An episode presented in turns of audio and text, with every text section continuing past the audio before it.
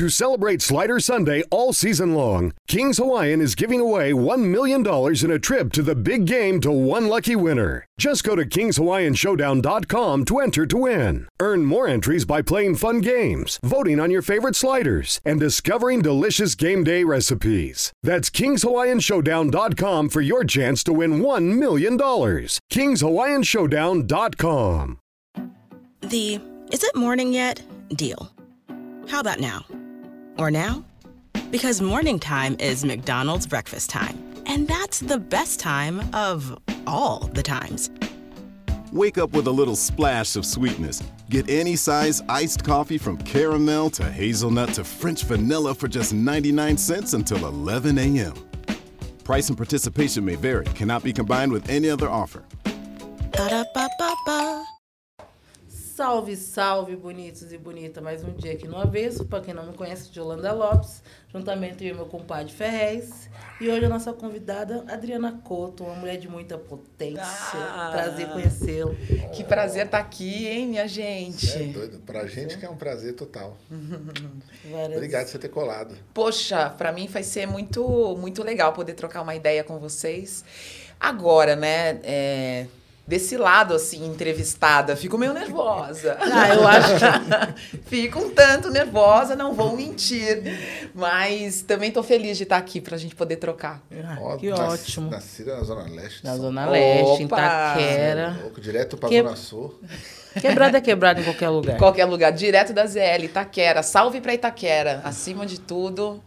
Pronto, estamos aqui na área. Vamos tentar Vai. representar. E Adriana, você começou pelo Sesc, né, Itaquera. Foi um dos seus primeiros, assim, trabalho com a arte. Sim, E sim. Conta um pouco dessa história pra nós. Pois é, né? É, eu era estudante de jornalismo e eu estudava na PUC, né, que é em Perdizes.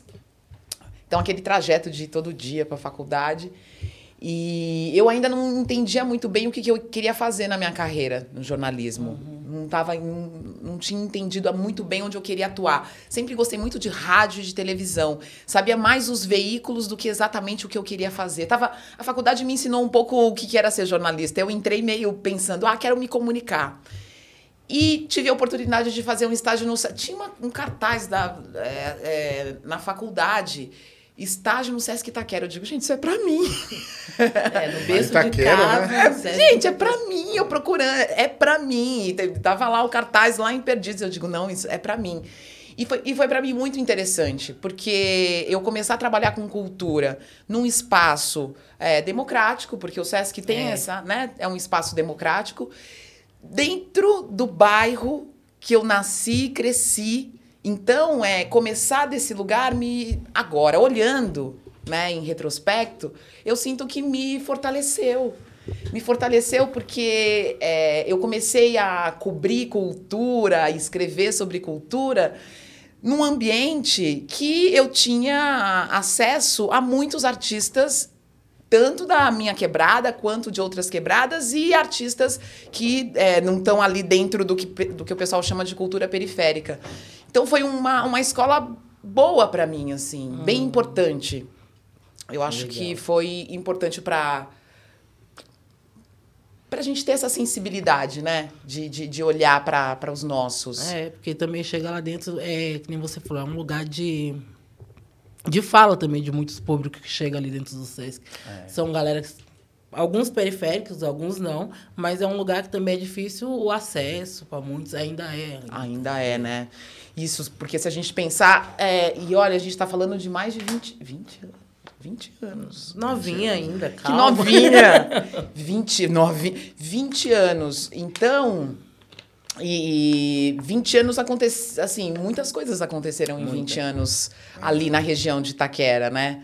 Então era ainda uma região ainda mais problemas de carência em relação a equipamentos culturais do que é hoje, mas ainda mais carente. Então, o SESC acabava sendo um núcleo importante para a comunidade e saber é, trabalhar na comunicação para um público mais diverso fez de mim uma jornalista, na minha opinião, melhor. Porque, né, se você fica ali dentro daqueles. É, Você já fechada. faz. Você acaba né? fazendo jornalismo ali também, né? Sim, porque era uma estagiária de comunicação. Aí, o que, que faz o estagiário de comunicação no Sesc É. Itaquera? Ele vai lá, escreve o jornalzinho, ele ajuda a galera a receber os artistas, ajuda no atendimento das pessoas. Então, foi realmente uma experiência importante pra mim.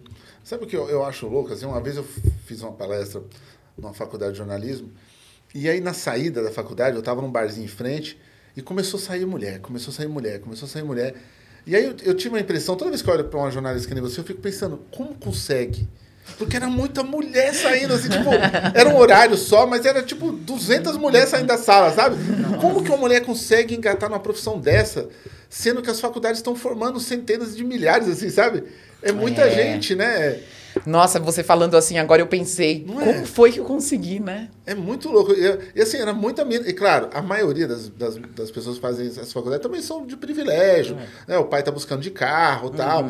Então aí, aí a gente reduz mais a, a questão ainda, né? Claro. De como conseguir. Mas até as minas brancas, de olho azul, papai, eu fico pensando, como elas conseguem? Porque tem um jornal ali, tem uma vaga. Tem uma, uma, uma editora, tem outra vaga. Uma rádio tem uma vaga. Mas não é muito, né? É, não é Hum, um, a demanda, né? disso tudo. Agora, o interessante quando a gente está pensando na área de comunicação e esses jornalistas que estão saindo, os radialistas, quem está se formando, tem agora outros lugares para atuar, né? Porque se a gente pensar só no jornal, é, na televisão aberta e no rádio, como a gente conhece, é mais reduzido. Mas se você pensar em comunicação de uma maneira geral, pensar nessa forma de comunicação que a gente está fazendo agora, como é, dentro do, do audiovisual, né? Você tem novas possibilidades com a democratização da, da internet agora. É, você falar para esse público maior, dos meios hegemônicos, é, é mais difícil chegar assim. É bem mais difícil chegar. Mas aí eu vou fazer o advogado do Bolsonaro. Faz. né, do diabo. Eu vou, é, o, o que acontece também? Tem isso, você está sendo legal de falar isso, mas tem outro lado também. Uhum. O cara que não fez faculdade nenhuma, a mina que não fez faculdade nenhuma, estudou uns livros lá, viu uns vídeos e montou. E, e aí também Sim. é jornalista daquele conteúdo, sabe assim? Sim. É especialista em cinema, especialista. E aí, como aí eh, fica mais difícil ainda também para o jornalista engatar. Porque o jornalista ele tem uma formalidade na notícia, ele tem o. Você, sabe fazer um release, você Uhum. sabe fazer, né? E essas pessoas, às vezes, não. Às vezes ela vai lá, ela estuda, ela é fã, por exemplo. Eu conheço um monte de vlogger e tal, que é fã do Batman ou fã do Super-Homem, e ele mantém 40 mil pessoas ali, diária naquilo. E o jornalista ele vai se formar, às vezes ele não consegue chegar, né? né? É, é- é meio louco também. É, porque eu, eu não sei, eu também observo esse mercado, é, esse mercado e esse lugar, desse meio entre o jornalismo e o entretenimento.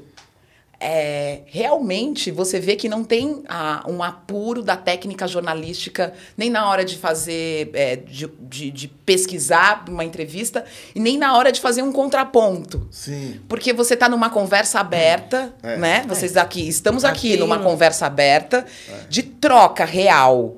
Troca real é é contrapontos, é, é é acrescentar, é, questionar, dizer, mas e esse caminho?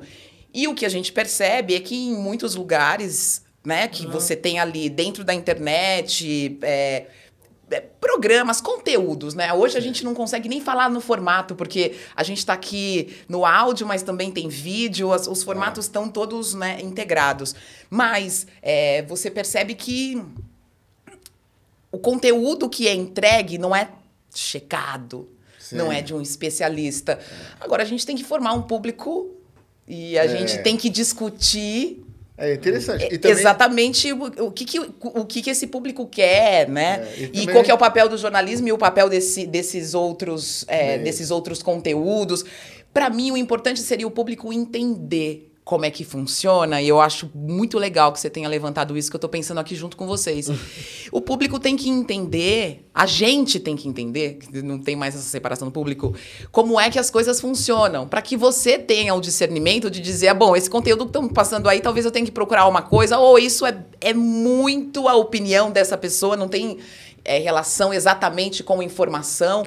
Então, como é que a gente. Isso é uma. é, e você entender isso é uma formação cidadã, É. né? Porque cidadã. tem todo um, cabe um mundo aí dentro, né? Tipo, Cabe.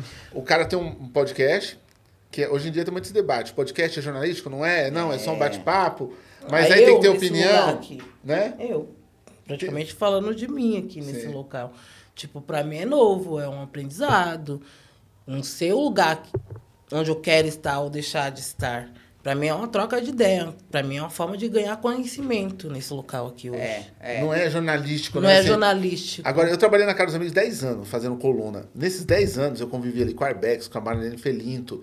Então, assim, eu, e desde moleque, eu gosto de jornal, de fanzine e tudo. Então, eu tenho uma visão de, de o que eu quero no começo com você, do que eu quero no meio, do que como eu vou finalizar. Eu venho com essa resenha, sabe, assim, na minha Claro. cabeça, né? Agora, a maioria dos conteúdos, não. Por isso que começa a falar de uma coisa e termina falando de cabelo, sabe assim? É, termina... E o cara fala, meu, o que que foi esse papo? Tipo, pra onde foi, né? O papo. Que é meio também a questão do podcast, mas eu, eu acho que isso também atrapalha muito. Porque você... Eu já saí de um podcast duas vezes mais burro do que eu entrei, tá ligado? Então, é, é foda. É. É, porque eu acho que aqui a gente tem um espaço dessa troca, é um espaço importante de troca, mas você tem que vir com um objetivo. Comunicação tem um objetivo. Comunicação não é algo. Eu, eu fiquei pensando hoje de manhã, por exemplo, assim. Eu não sabia o que vocês iriam me perguntar, mas eu fiquei pensando o que, que eu quero falar. Sobre o que eu quero falar. É claro que eu tô aqui disposta a Falar ou- de tudo, de ouvir tudo. um pouco. Mas você tem que pensar quando abrem um microfone para você, minimamente, é isso que o Ferrez falou, sobre o que é, sobre o que você quer passar, por que você quer passar. É, Então vamos entreter o povo. Vamos entreter quem tá em casa. Você que tá em casa aqui, nós vamos te entreter agora. Ó. Sua avó não queria que seu avô comprasse o carnê. Mas o seu avô comprou um carnê do baú e ele ganhou uma casa, mano. Eu tá sou- do Silvio Santos, tá ligado? Vamos entreter o povo. Olha, eu vou Essa dizer uma coisa, sabia. tem a história da minha trajetória. Pra mim, essa é a melhor história da minha trajetória. Não é? Se vocês não sabem, eu- bom, sou de Itaquera. Eu sou de Itaquera porque meus avós mineiros foram para Itaquera. E como eles chegaram a Itaquera? Eles saíram de Minas no final dos anos 60, né? Como muitos outros brasileiros procurando um lugar melhor, trabalhavam na fazenda. E meu avô estava doente, vieram para São Paulo. Conseguiram morar num. Era meio um curticinho na Vila Mariana, então tava, a vida estava difícil. Meu avô, seu Irineu, seu Irineu e a dona Alvina.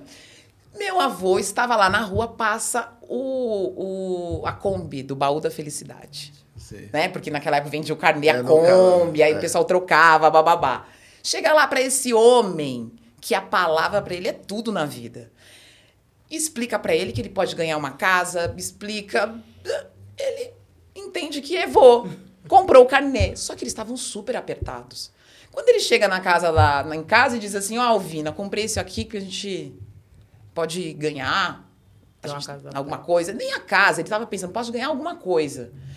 E ela disse assim, não, vamos pegar, devolve, a gente precisa desse dinheiro. Ele disse assim, eu não posso. não vou devolver porque eu sou um homem de palavra. Caramba. Minha palavra, entendeu? Eu sou um homem de palavra, não, não vou voltar atrás. E aí ficou essa história. Não é que o seu Irineu é sorteado. E ele rodou aquela, aquele negócio? Não, ele foi a cartinha que, sabe? Ah, Quando é? era assim, a carta. Se, se fulano não, não ganhar, quem ganha?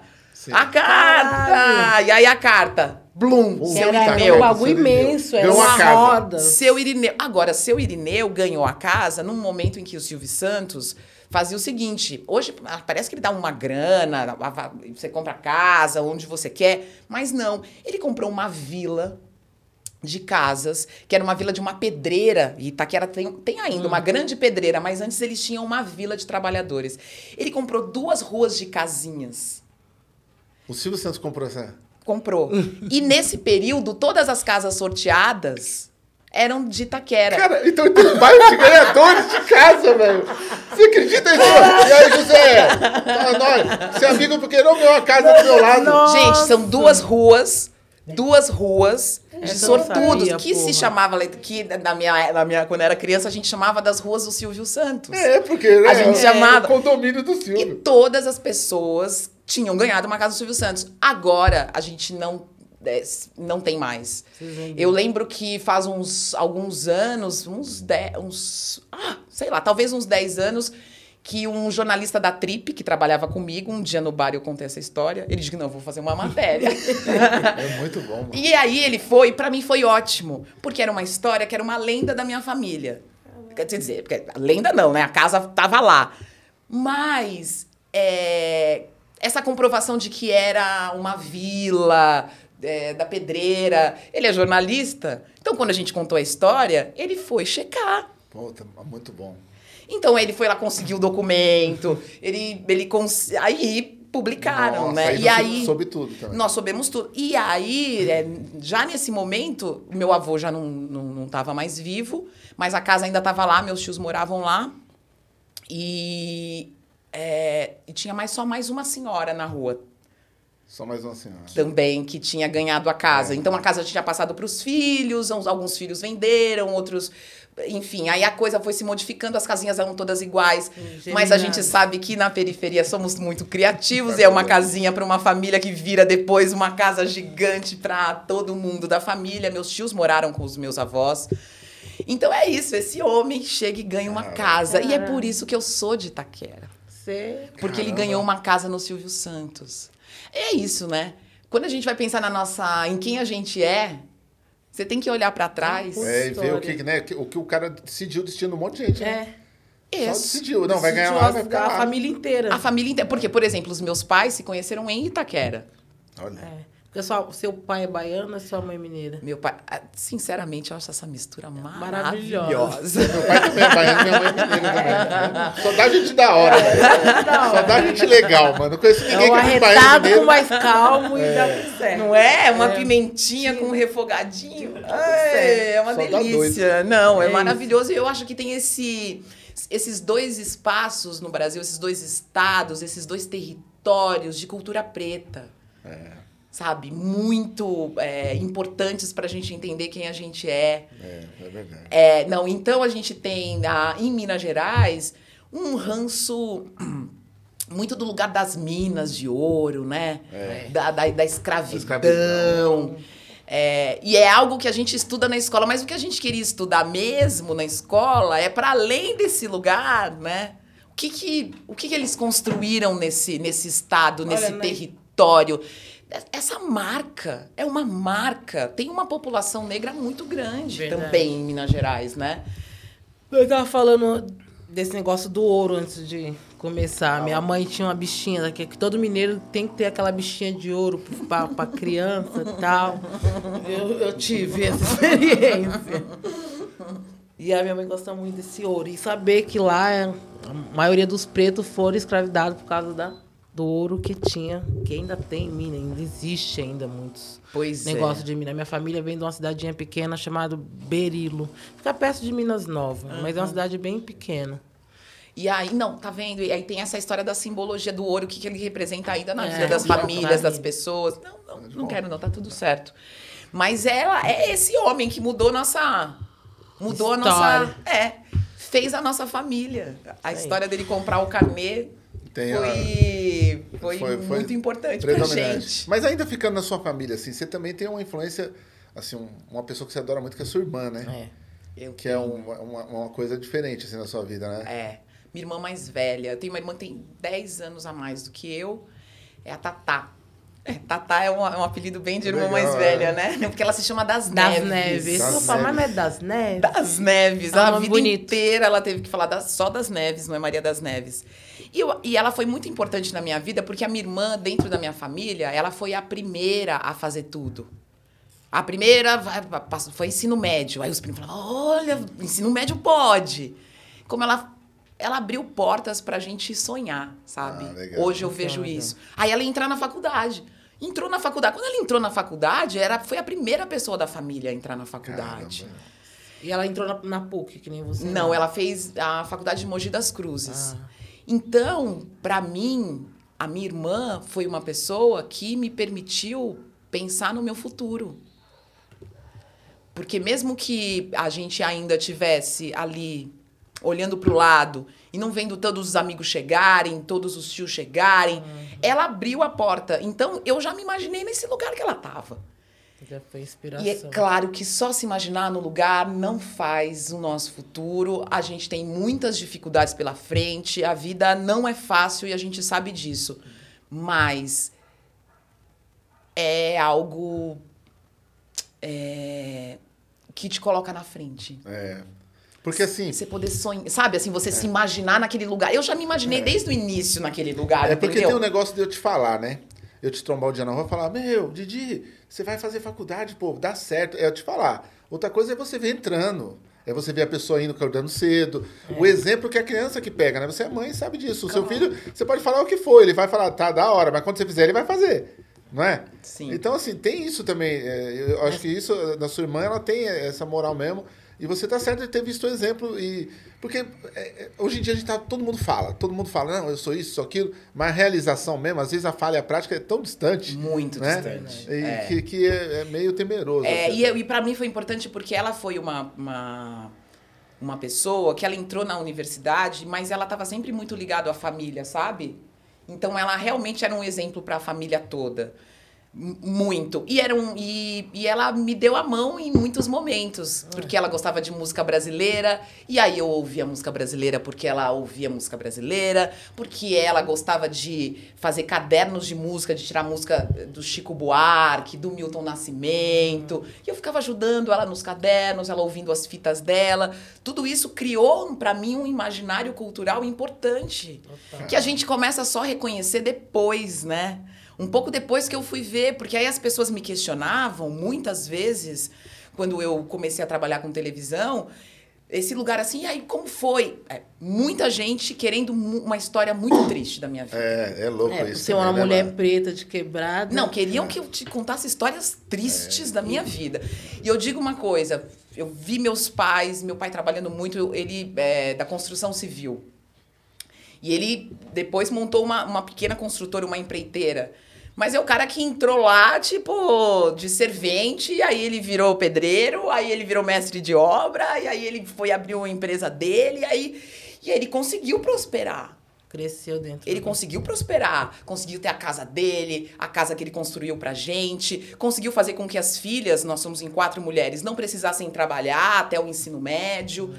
Eles conseguiram a minha mãe em casa, uma, um- um- uma retidão ali, a gente tinha dois faróis.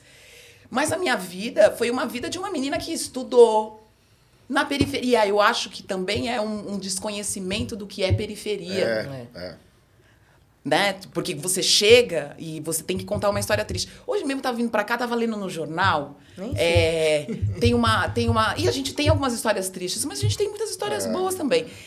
Ah, eu tava lendo no jornal um artista que eu gosto muito, tá fazendo uma exposição no MASP, ele é de, de Goiás, ele se chama Dalton de Paula. Ele é maravilhoso. Ele faz retratos, usa pintura, pinta corpos negros. Ele tem um trabalho de, por exemplo, tentar imaginar algumas personagens históricas negras que não existem fotos ou referências e ele recompôs isso. é uma construção do, i- sabe, da identidade. Adoro ele. E ele finalmente tem uma grande exposição no MASP. Eu já vi uma exposição desse cara, mais pequena, no interior. É, pois é, Dalton. É, muito bonito. é, eu já vi. Não conheço. Eu tirei fotos e tudo, eu lembro porque era muito bonito, era muito. muito. Eu nunca tinha visto nada assim. Muito. Aí, no Estadão hoje, eu não sei se foi de hoje ou de ontem, mas tem a manchete da exposição dele. E aí a manchete é assim: ex-bombeiro tem grande exposição no MASP. É, é, tem que buscar, né? É, Tem que... é, diminuir. Sabe, lá. não é um problema ele ser esse ex-bombeiro. É muito interessante a trajetória dele. Mas ele é um artista. Por que é que tem que estar na manchete, ex-bombeiro? E no meu trabalho de todo dia, no Metrópolis, é um pouco desse entendimento, sabe? Eu não sei tudo. Eu vou errar, mas esse entendimento de perceber como é que eu tô apresentando Esse artista. esse artista para as pessoas. É claro que aprofundando a matéria, é claro que você vai perguntar para ele da experiência, da transição, de como. ir- Mas ele não é um artista que tem cinco anos fazendo. Ele tá aí há muito tempo. E a Conceição Evaristo, também, dona Conceição Evaristo. Nossa. Quanto tempo? Que ela teve que aguentar a manchete de ex-empregada doméstica vira escritora. É. Não, a Conceição Evaristo, eu tava na França com ela, conheci ela na França, porque aqui no Brasil nunca me deram chance de conhecer ela. E aí fizeram exposição em Paris e tal, eu fui lá, me apresentaram ela, e aí deram um busão, para, mandaram, deram um endereço pra gente ir pro, pro lançamento de busão.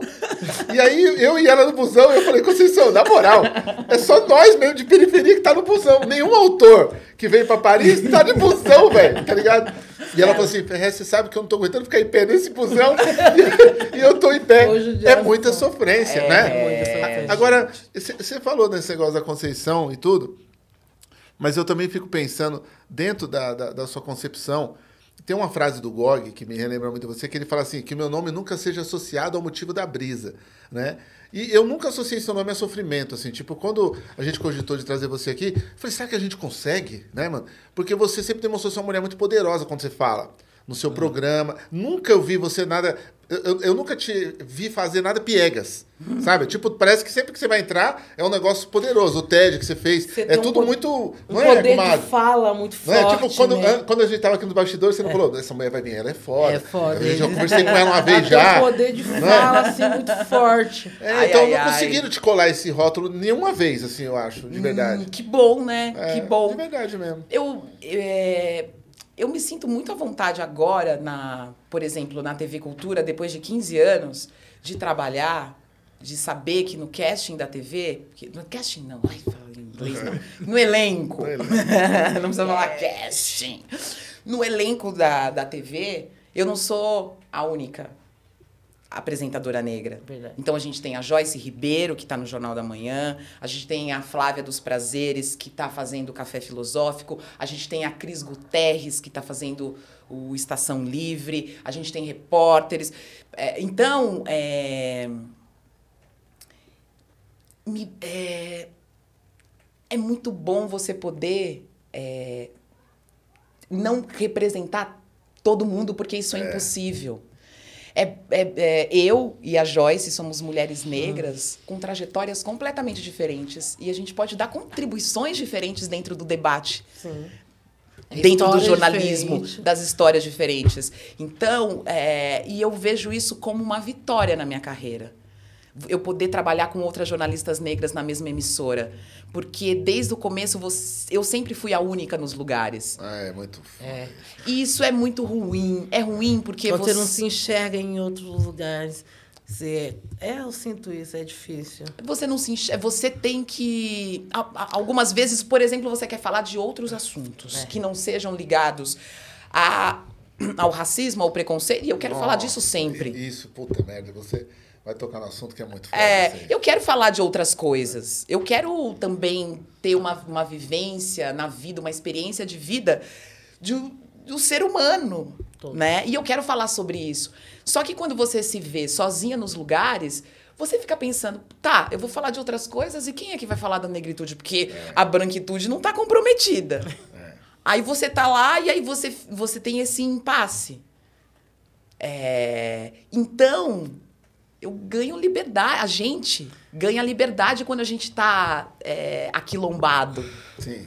A gente ganha humanidade quando a gente está em mais de um. É, a gente é. ganha é, a possibilidade de poder contribuir em e muitas gente, outras áreas. E a gente ganha essa sinergia até de entender, ah, é assim que eles se sentem, ó. É. Eles se sentem bem com todo mundo. E eu, a vida inteira, fui sozinho, e, né? Eu falo, nossa, olha, olha como ele é, assim, é assim, então é normal. Ai, bom Porque pra nós assim. é um assim. peso também, assim, você tá no lugar, é um peso absurdo, assim, Sim. sabe? Chegar no evento, ó, literatura marginal, ó, a jornalista negra, ó, Sim. a representante da periferia. Puta, é ruim pra caramba, Sempre velho. já chega com cartaz. É, tipo assim. Fala assim, poxa, e, e, e, o que eu tô sentindo? Posso representar é, a mim mesma é. em sabe? algum momento? E talvez a minha experiência poder, claro, ser uma experiência que é. agregue. Não é isso. A gente não está é. falando aqui que a gente quer ser alienado. Não, não, mas. É diferente de mas alienação. Até tem esse direito. Eu, eu, eu tava numa mesa, tinha uma menina negra, escritora fenomenal, não vou falar o nome porque é uma mesa bem complicada. Uhum. Tinha um outro jornalista branco e tal, tinha eu.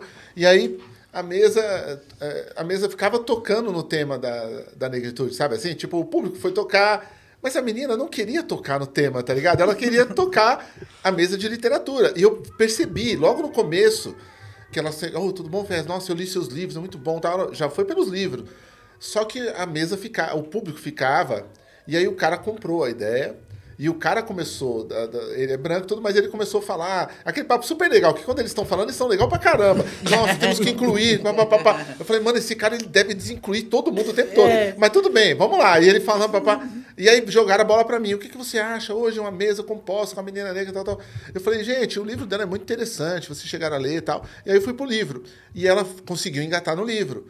Porque ela tava desavontade, assim, sabe? Dá pra ver Ela que ela, ela não deve aguentar mais, velho. Onde ir, ser a Claro. menina que vai representar esse negócio, que é muito chato também, né? Eu, eu entendo o engajamento, mas muitas vezes eu, quando eu vou no evento literário, eu tento falar da minha obra. Aí os caras vão, não, mas a periferia hoje vive tal. Eu falei, gente, a periferia tá lá do mesmo jeito, tal, tal. Quem quiser vai lá, é nós. Mas deixa eu te falar aqui, ó, quando eu escrevi esse livro, porque os outros autores, eles circulam pelas obras deles. Sim. Né? E a gente não consegue circular. Não, aí o cara tá lá falando sobre ah, o processo de escrita, como Sim. ele cria, e você tem que ficar falando. É, como que é matar um cara da, da É, quebrada? como, Como, que você foi? viveu lá dentro, como você conseguiu Sim. Escrever um livro, como, por que você escreveu, quem foi que te motivou, quem morreu do seu lado. É, exatamente. Quer espremer.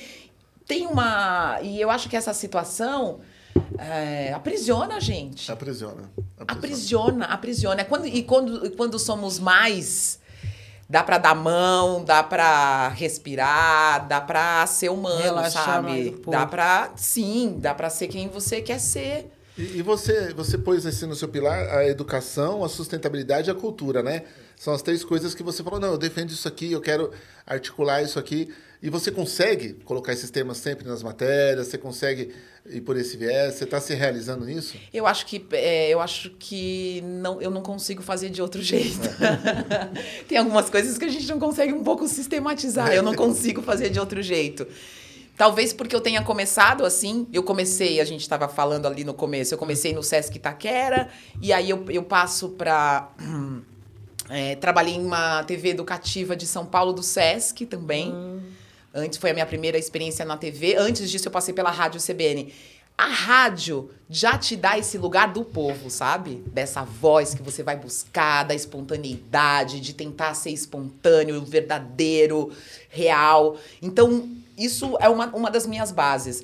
Mas a minha experiência na TV Sesc Senac e depois a minha experiência no canal Futura, no Rio de Janeiro, consolidou isso, porque os seus trabalhos e os trabalhos e as escolhas que a gente vai fazendo durante a carreira, eles também são importantes para sua formação, né? Eu não voltei para a universidade, eu gostaria até de voltar. Minha vida fez uma história que eu não consegui voltar para o meio acadêmico, mas a trajetória me deu um, esse aprendizado. No canal Futura, por exemplo, eu participei de um projeto que era um projeto piloto desse jornal, que era um jornal que eu ancorava, que era um jornal baseado em educação. A gente dava notícias que eu acho que deviam ser dadas nos jornais hoje, sabe? É, é, é prestação de conta, é falar de currículo escolar. Isso, educação tem que estar no jornal local, porque as pessoas precisam se integrar. A escola é o lugar que pode. É, é o território da transformação das pessoas, mas é o território de transformação da comunidade, né? Enfim, e o Futura tinha esse projeto piloto que era a gente fazer um jornalismo mais é, próximo da comunidade e menos preconceituoso. Então, para isso, tinha uma, re uma redação mais diversa e a gente fez muitos e muitos cursos de chegar, sei lá, galera do Afro-Reg chega lá e faz um grande curso para a gente entender é, como entrevistar a tiazinha da comunidade. Sim, isso é- Entendeu? isso é. A, a Jill é de uma família de rádio. É. O marido dela tem rádio, o filho trabalha na rádio. é Rádio, bagunça. demais, né? é, meu irmão, na verdade, o Big começou com a rádio, que ele sempre Ah, é. Big Dance, né? É, o Big Dance, ele sempre Uau. gostou de rádio, ele sempre gostou da área do locutor. Hoje ele também tem um podcast, mas o negócio dele é rádio. Ele gosta de soltar sons, é ali. Ele é bom de rádio. Ele é bom de rádio, tem muito bom ouvido. Nossa, talento em rádio, né? Ele- Não, em rádio é demais, né, gente? Eu Você- adoro. Você teve Nova Brasil, né, também? Não, É, trabalhou na Nova é, Brasil? eu, eu ancorei durante um ano o Jornal da Manhã. E aí, é, infelizmente, eu não consegui continuar porque tava para mim tava puxado, porque eu continuei no Metrópolis, eu tenho um filho de sete anos, e aí isso tava tudo muito puxado.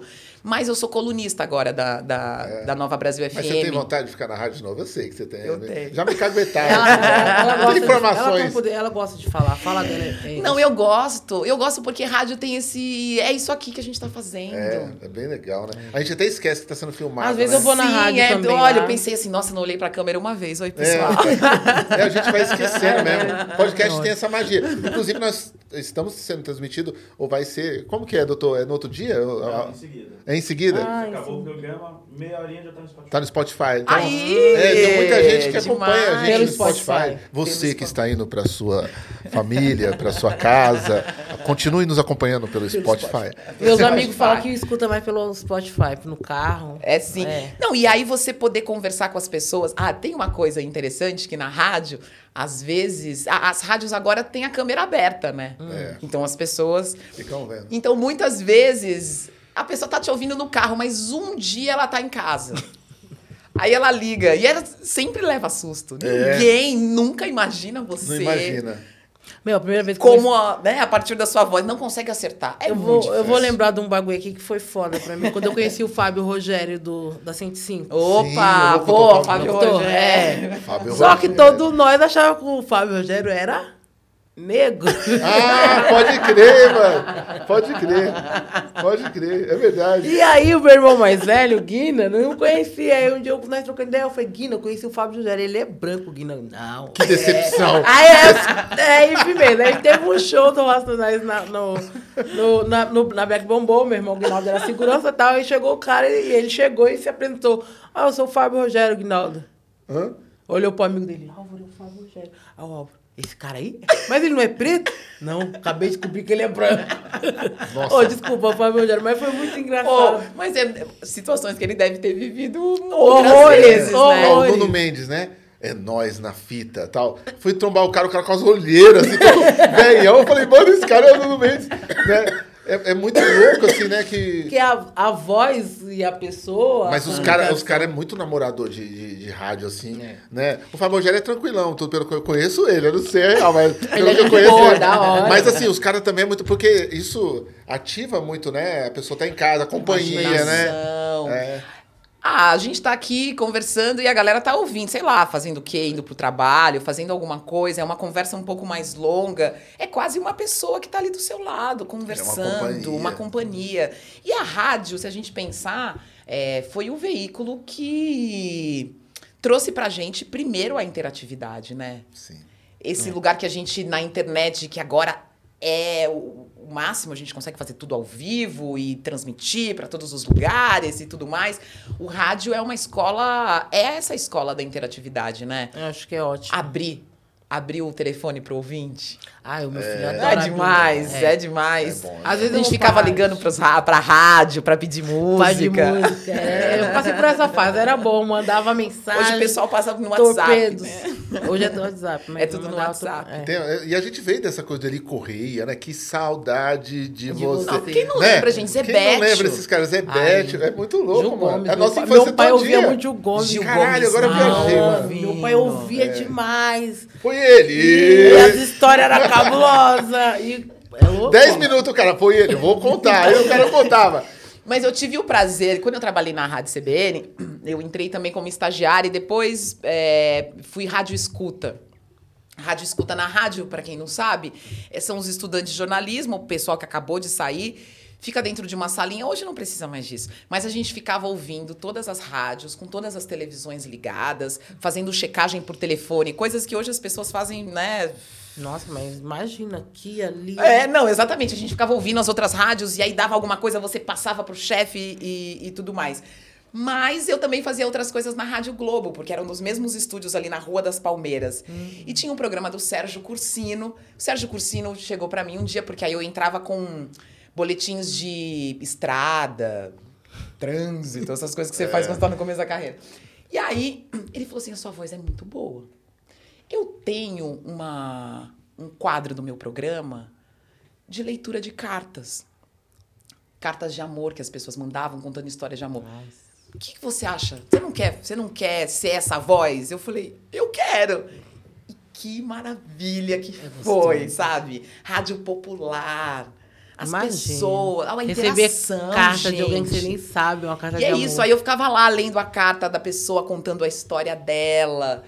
E isso também é um aprendizado, sabe, para minha carreira hoje. Todos esses, esses lugares que eu consigo me conectar com o público me ensinam muito. Porque não, você tem que estar falando para alguém. É, e você também, porque assim, na época que eu trabalhava lá na Caros, e depois eu fui no Notícias Populares, tudo, eu participei de várias redações, sabe? As- ninguém tem noção do que é uma redação, né? Quão legal é você ser uma pessoa mais velha, mais nova, e, e aquela notícia chegando, né? É muito legal. É muito legal, né? Pena que isso tá. É, Ferrez, isso não existe É, mais, Mas sabia? puta, eu tenho uma falta. No escritório da casa ah, da, da, da Casa dos Amigos, lá na Casa Amarela, cara, era incrível, assim, a gente chegava, tava todo mundo trabalhando, aí a Marilene Felinto aparecia, aí o Arbex falava, ó, fala com o Serjão para liberar a coluna, e aquele movimento, sabe, chegando Demais. revista e cheiro de papel, e gente correndo para um lado. Eu tinha um amigo meu, Thiago Domenique, que ele era redator também lá, um dos, dos cabeças do negócio, e aí ele falava, ó, o Ferrez chegou e vamos elaborar o projeto da literatura marginal. Ficava aquela mesa, todo mundo em volta, sabe? É, eu adoro reunião de pauta. É legal, né? Vou, eu vou pra brigar, né? É. Gosta. Eu já Tem cara que eu gosta. vou pra brigar, não, pra brigar, brigar pela sua pauta, Sim. né? Brigar pela sua pauta, ouvir a- a- as ideias das outras pessoas, sugerir as ideias. A gente tem uma reunião de pauta grande no Metrópolis com a equipe toda e eu, e eu gosto muito. Na pandemia a gente não tinha, foi muito ruim.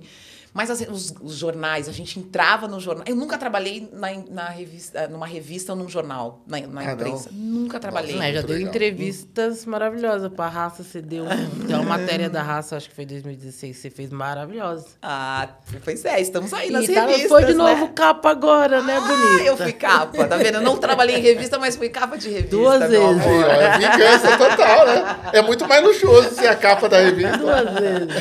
E agora com três outras mulheres maravilhosas. Poxa, que foi muito legal a gente fazer aquela capa. Foi com a Adriana, é, Adriana Lessa, a Adriana Alves Foi todas as quatro. e a Adriana Barbosa. Eram as quatro Adrianas. As e aí a quatro Adriana Adriana. Couto. Você sabe que a gente tinha um estudo, na época do jornalismo que a gente frequentava lá, que mostrava que o homem negro e a mulher negra tinha tantos por cento a menos de vendagem quando aparecia na capa? Sim, É, muito foda isso, né? Triste. sim. É muito foda. Agora a gente percebe com algumas, algumas estrelas, algumas personalidades negras quebrando esses, Sim.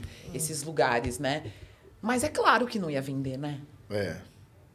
É claro que não ia vender, porque a gente vive num país racista. É, é. A gente tinha assim, claramente a gente publicou um rapper uma vez e a gente sabia que ia dar 30% menos de vendagem na redação. E aí todo mundo já estava correndo com a próxima edição para compensar aquela, porque a gente queria pôr esse cara na capa, sabe? Um rapper do Rio de Janeiro, tava bem famoso, mas foi muito, muito triste. A gente sabia que a matéria ia ser muito boa e que o povo ia comprar menos mesmo. E foi fadado isso E, mesmo. e comprou menos. E comprou menos. Porque e a gente tá 32% num país, menos. Porque é. a gente está num país racista. E aí, é, demora um pouco, e agora já tem mais, né? Demora um pouco para a gente conseguir se enxergar também, a gente como pessoa negra, conseguir se enxergar nesses lugares de poder, sabe? É, Hoje de já- olhar e falar assim, poxa, eu vou comprar essa capa aí só por, por causa desse É, cara, essa mano. cara preta aí eu vou comprar. Eu essa vou. capa. E aí, isso a gente conseguiu conquistar. Eu acho legal quando você fala no, Que delícia. É, chegou. Eu acho legal quando você fala no TED assim. Não, põe essa cara preta pra. Ó, ele, não, ele pode falar isso, vocês não. é, eu acho muito. Não é Flávio? Eu gostei também. É muito bom. Tipo, ó, Eles ele- podem falar, pode e vocês não. Ah, não, por favor, né? Por favor. O, o famoso É, lugar de fala. Então, esse negócio de fala é louco sobre falar sobre isso, que tem uma branquitude, depende do lugar que você chega, quer chegar como um. É, que lá no Estados Unidos, nos Estados Unidos você pode falar, eu pra você eu posso falar mix, é, como é, manigas. Nigga, É, agora Nigga. um branco chegar pra Não pra mim não pra mim pode. branco, não, que eu não sou branco, não, mulher. Meu pai é preto. Eu não me identifico como branco, não. Dá uma treta danada isso aí. Branco tem um mamilo rosa, tá ligado? Se foda. Nossa, eu não tava sabendo dessa, dessa, Mas dessa tá aqui- determinação. esse- é. esse colorismo Quem não aí tem também- mamilo rosa já. Não, já se lasca pra lá. Não, porque tem um colorismo também. Eu, é- aí é legal a gente tocar nesse tema também, porque isso afasta uma parte de gente que também quer fazer parte da causa, tá ligado? É. Eu tenho uma parte de cara que, mano, o cara é negro, só que não é um negro retinto, nada. E aí o cara fica, não, mano, eu não sou considerado negro. Falo, não, cara, vem com nós, você é negro também. Vamos. Quanto mais gente se identificar aí e É comprar melhor. as tretas, porque eu já comprei umas tretas brava. Pelo movimento também, e eu me considero comprando essa treta. Eu nunca passei em branco, tá ligado? Assim, batido numa treta, e sempre foi comigo também a treta. Claro. Vai abordar os caras, aborda eu também, vai tumultuar, tumultuar. Então, assim, eu sei que o sistema, eu passo batido numa blitz, Sim. entendeu? Já Sim. aconteceu, eu com o marido Várias dela, vezes. várias vezes, eu com os, com os parentes da Dil, tudo, que é tudo meus parentes também, e nós ali juntos, e os caras separar eu, mano. Falar, ó, você fica aqui, vocês aqui. Eu falo, ô, vocês estão me tirando, me inclui aí, viado. pra- me põe É, lá, tá ligado? é, Vai dar um é. sacode, me dá um sacode também. Que Não, o policial encarga ele falou, não, fala que você tá sendo Chegou ao sequestrado. ponto. Os caras acharam que eu tava sendo sequestrado e eu com eles, sabe assim? Eu era o único ma- mais claro, os caras me separou e falaram, ó, você tá sendo sequestrado, precisa negão. Eu falei, ô, você tá me tirando, rapaz, é minha família. Não, não, não é possível. É. Sabe não, assim? mas é, você contando isso é muito o que, o que é o Brasil, né? É. é Quer muito dizer, louco. é isso, né? É você olhar o fenótipo e o fenótipo já te faz suspeito ou não. É. Esse, esse quer lugar do suspeito. Não, não quero. Eu tô tomando uma aguinha. Não, vou Tem tomar uma aguinha. também. Não. Esse lugar do suspeito é, muito cruel. Né? Você é suspeito, você nasce suspeito. Que isso? Ser apontado a todo momento. apontado. Agora, o colorismo, eu tava lendo com a. é, a é, ai, gente, uma grande pesquisadora, Carla. Carla. Eu vou, depois eu vou pegar o sobrenome dela. Ela é maravilhosa, uma baiana médica. Ela estava comentando sobre o censo, falando desse. do, do colorismo, né? Quando o censo vier na porta, ela disse assim: para o censo, e é importante que a gente faça isso, pardo não é papel.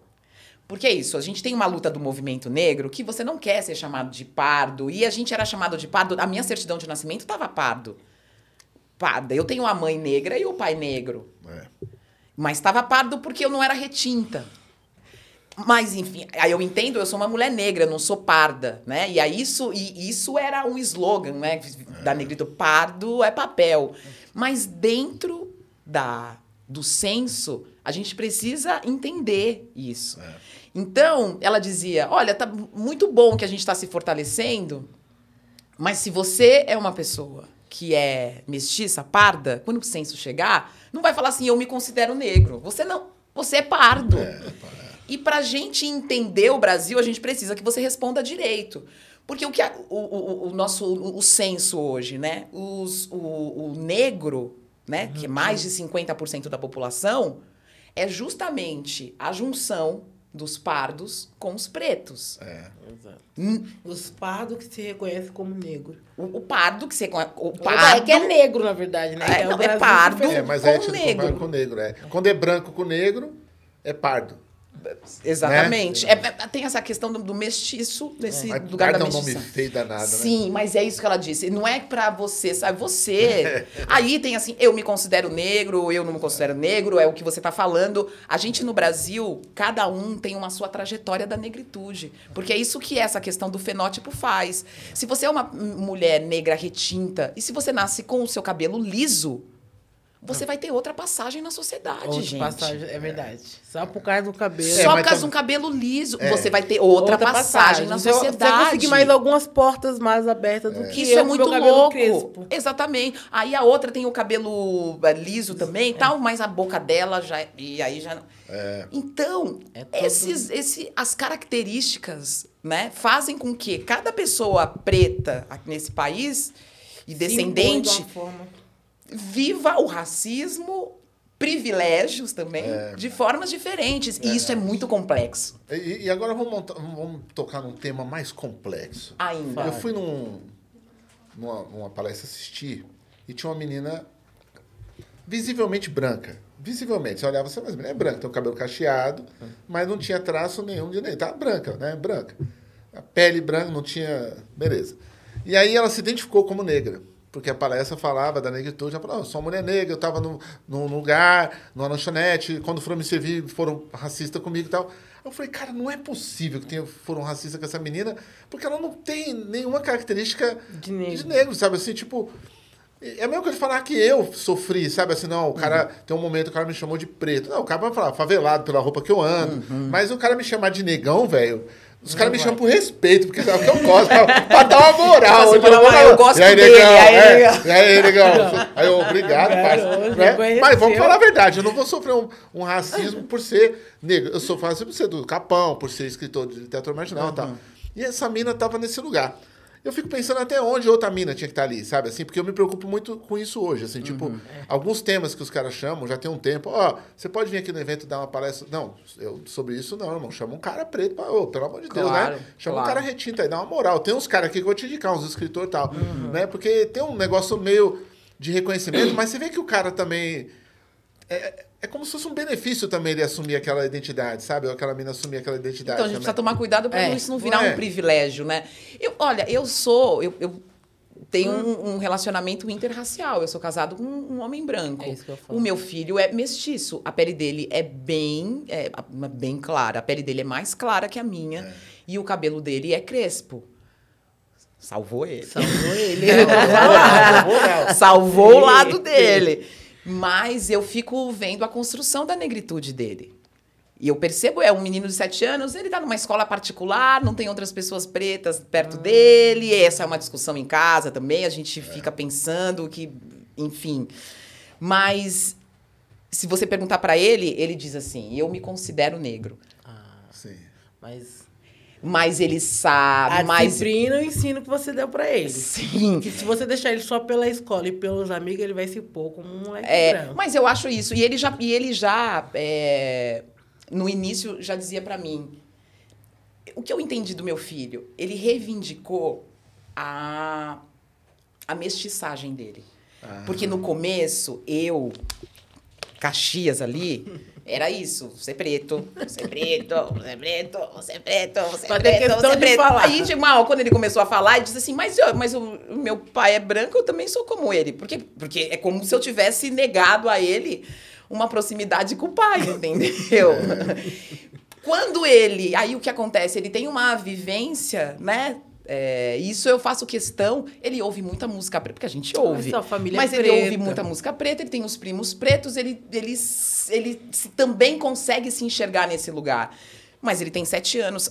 E ele já sofre na escola, porque ele diz que eu sou con- considerado negro, e as pessoas dizem, não, você não é. E a gente, e ele diz, chega pra mim e diz, mãe, mas na escola falaram que eu não sou preto. Eu digo, você se sente preto, sim. Mas eu vou dizer, Pedro, tem muitas formas de ser preto no Brasil. E você não é um menino que não tem a pele, não tem a pele escura, mas a sua mãe é negra. Se a sua mãe é negra, você também é. Agora, conforme ele vai crescendo, as nossas discussões vão ter que ficar cada vez mais profundas Mas, para ele claro. entender qual que é o lugar dele na sociedade. E eu acho que é preciso que a gente tenha essa voz. Posso estar falando bobagem aqui, mas eu estou aqui pensando junto com vocês. É preciso ter essa voz mestiça. É. Precisa entender o Paulo Scott no livro, né? Ele Lá, teve o aqui também defendeu Amarelo. isso. É. É, Eu eu, acho, pra mim foi um livro que me impactou muito e que impacta muita gente. Porque a gente, ué, a gente tem esse outro caldo.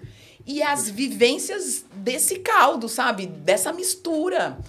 A mistura também não pode ser é, é, jogada fora, É, né? sim, é que a sim. gente não quer o mito da democracia racial. É, não, é, é, o Brown levanta essas questões também. Né? que ele É. falou, "Ó, eu não sou preto, eu tinto, pá. Os caras me chamam às vezes de branco. Em algum lugar que eu tô, às vezes eu sou branco também, né? Passo como branco. Eu já fui em alguns lugares que, mano, já fiquei ali quietinho, que eu falei, se eu, se eu falar que é meu irmão, os caras falam, ô pai, aqui não, fica na sua aí. Então, tem lugar que você...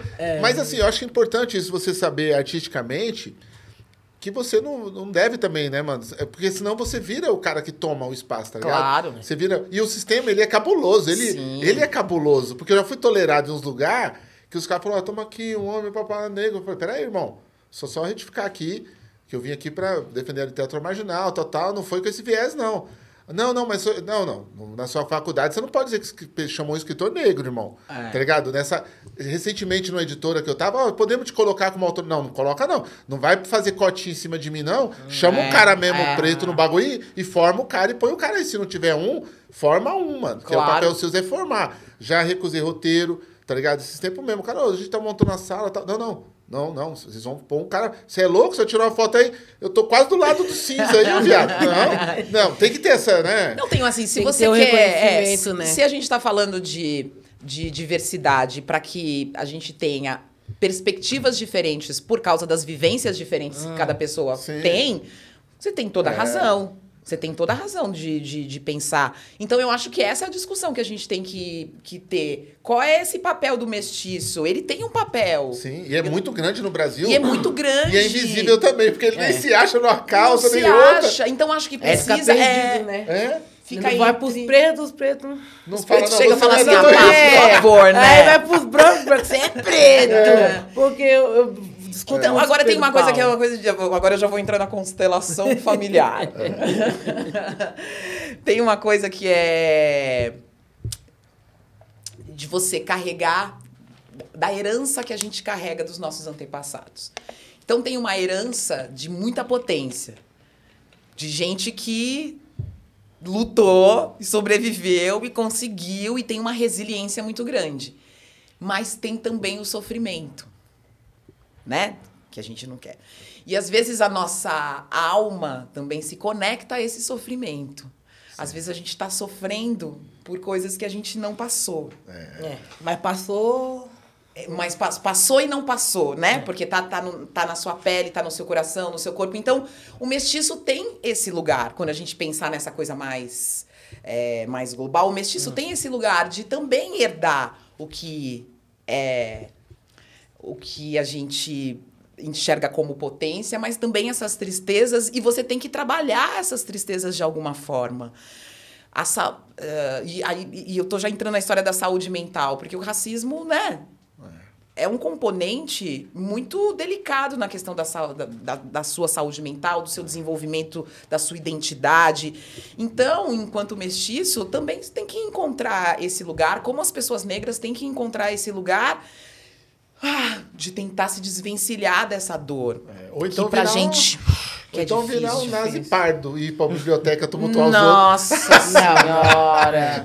Aquele nazi realmente não dava, né, gente? Não pra engolir o cara.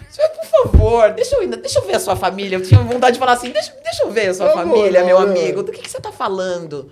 E como é que esses discursos, como é que esse discurso cola na cabeça desse cara, Não né? é que louco? Tipo assim, tava todo mundo puto com o cara e eu tava pensando, o que fizeram com esse cara, velho? Conseguiram esse cara? fazer esse cara odiar ele mesmo, tipo, é uma destruição, né? Total de característica, tudo. Alguém chegou e ele já tinha algum preconceito, mas o cara acendeu e tirou a característica dele. É um processo que deve ter durado Lavou anos, o cérebro mano. dele colocou ele Tá ali. Vai, fala. É.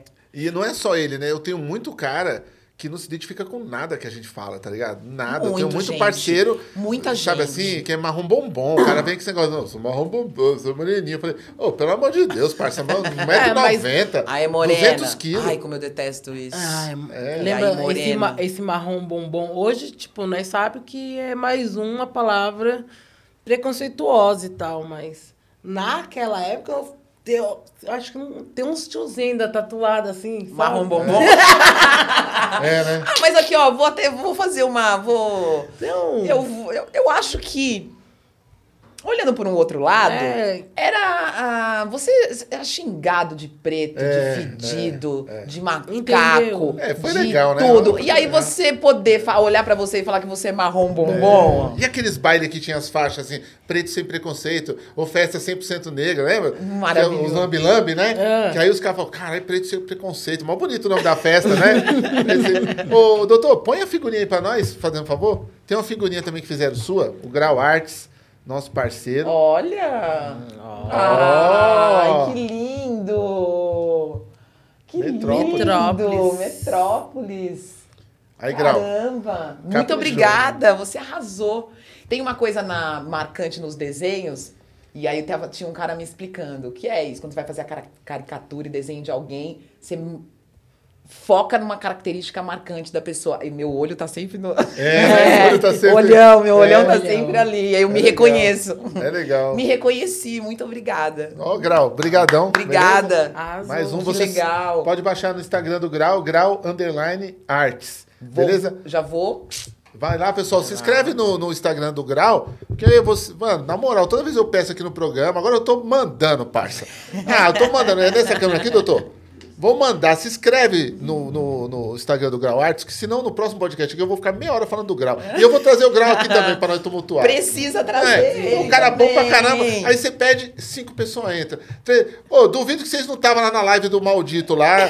Tinha 11 milhões de pessoas no bagulho. Nossa, né? gente. E Aí a você... gente volta naquela discussão inicial de ali, né? É. Tem um cara falando cinco horas, É. várias mentiras e Nossa, ali é muita mentira, mano. nada. É, eu acho legal, pelo menos eles colocaram as tarjetas dizendo, ó, vão lá, pesquisa na internet. Pelo menos, Pelo né? menos isso, porque É. tava, tava brabo o negócio. É. Gil, come um hamburguinho que eu queria que você desse a sua opinião pra gente mostrar o hambúrguer aqui no... Ah. A gente tem um hambúrguer aqui. Ah, o smoke. Hoje eu tô com menos fome que você, então tá tranquilo. Hoje eu não vou ficar bravo, não. o gordo com fome é bravo, rapaz. Ó, Smoked King. Smoke, gente, A maravilhoso. Gil vai Muito bom. Esse é de quê? De carne? Eu Esse aí? também? Carne, tem um, um recheio de maionese que eu acho que é com alho Eita, bicho. e um queijinho. A Smoked King, pessoal, é aqui da Quebrada. Você pode pedir o seu pelo 9512-02181. Beleza? 9512-02181. Arroba Smoked, Smoked com K, ponto King. Beleza? Liga lá, fortalece o cara. Além de você comprar um hambúrguer da Quebrada, delicioso, mano, tem mais uma vantagem. Você vai poder não militarizar mais os Estados Unidos. Você não vai mandar dinheiro para as franquias dos McDonald's, dos Burger Kings. Nós estamos tentando que você vá nessa luta conosco. Além de você comer um hambúrguer maravilhoso, feito na quebrada, carne de primeira, tudo da Artesanal. hora. Não é não? Hã? Artesanal. Artesanal. Feito, feito em casa. Não é Tá nada gostoso. industrial, bababá. Tudo feito pelo cara. E aí, tá bom? Foi aprovado? Uma delícia. E ainda não vamos fazer tanta guerra no mundo, porque nós não vamos miliciar os caras, não é não? é, porque, vou falar pra você, velho, os caras dão dinheiro pra essas franquias, hein, mano.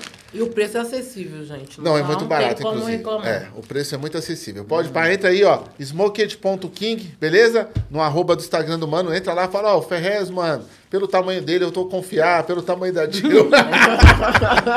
a gente Mas treina confia. pra isso, galera. Nós treina pra isso, né, Tio? Nós treina bravo. Então é isso aí. E vamos voltar agora. A gente, eu queria te perguntar, é, voltando ao jornalismo, qual é é a notícia mais triste que você teve que dar? Nossa, gente. Nossa. Sabe que eu não trabalhei muito. Ah, tem morte de pessoas é, famosas e tudo mais.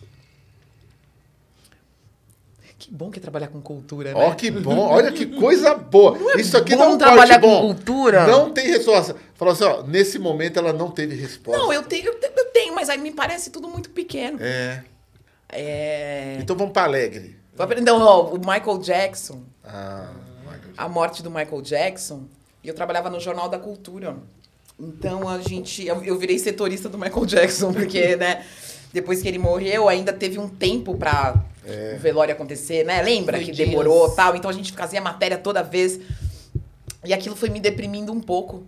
Porque ele é uma, um símbolo da nossa potência, ao mesmo tempo de como a gente pode ficar É, é. doente, de como a gente pode minguar, né? Sim. Mesmo tendo uma luz tão grande como ele tinha. Sabe que uma vez eu vi um depoimento do Michael Jackson na internet? Tinha um grupo de gente assim. Ele tava na sala, já branco já, mas tava na sala. E ele deu um depoimento falando da perseguição e dos poderes por trás da perseguição dele. E era um depoimento que eu só vi uma vez, depois nunca mais eu achei na internet. Ele era, era ele falando numa sala assim, super de boa, falando, gente, eu fui perseguido por isso, por isso, por isso, eu fui o cara que mais vende disco, mas isso é escondido atrás dos Beatles. E ele foi contando uma narrativa, mano, que parecia muito uma teoria da conspiração, mas era muito assim, eu comprei, sabe? Que era muito, era muito assim, os poderes, ele falava os poderes que estavam por trás dessa nova ordem mundial, hegemônica e tal. E eu falei, caramba, e ele falando sério, mano, tá ligado? Pra um grupo de pessoas. E depois eu nunca mais vi esse vídeo na internet. Quem tiver, põe o link aí, por favor, pessoal, é, no, no canal aí, porque realmente era um vídeo meio assim de gente poderosa, que também tá, que o tempo todo foi ali.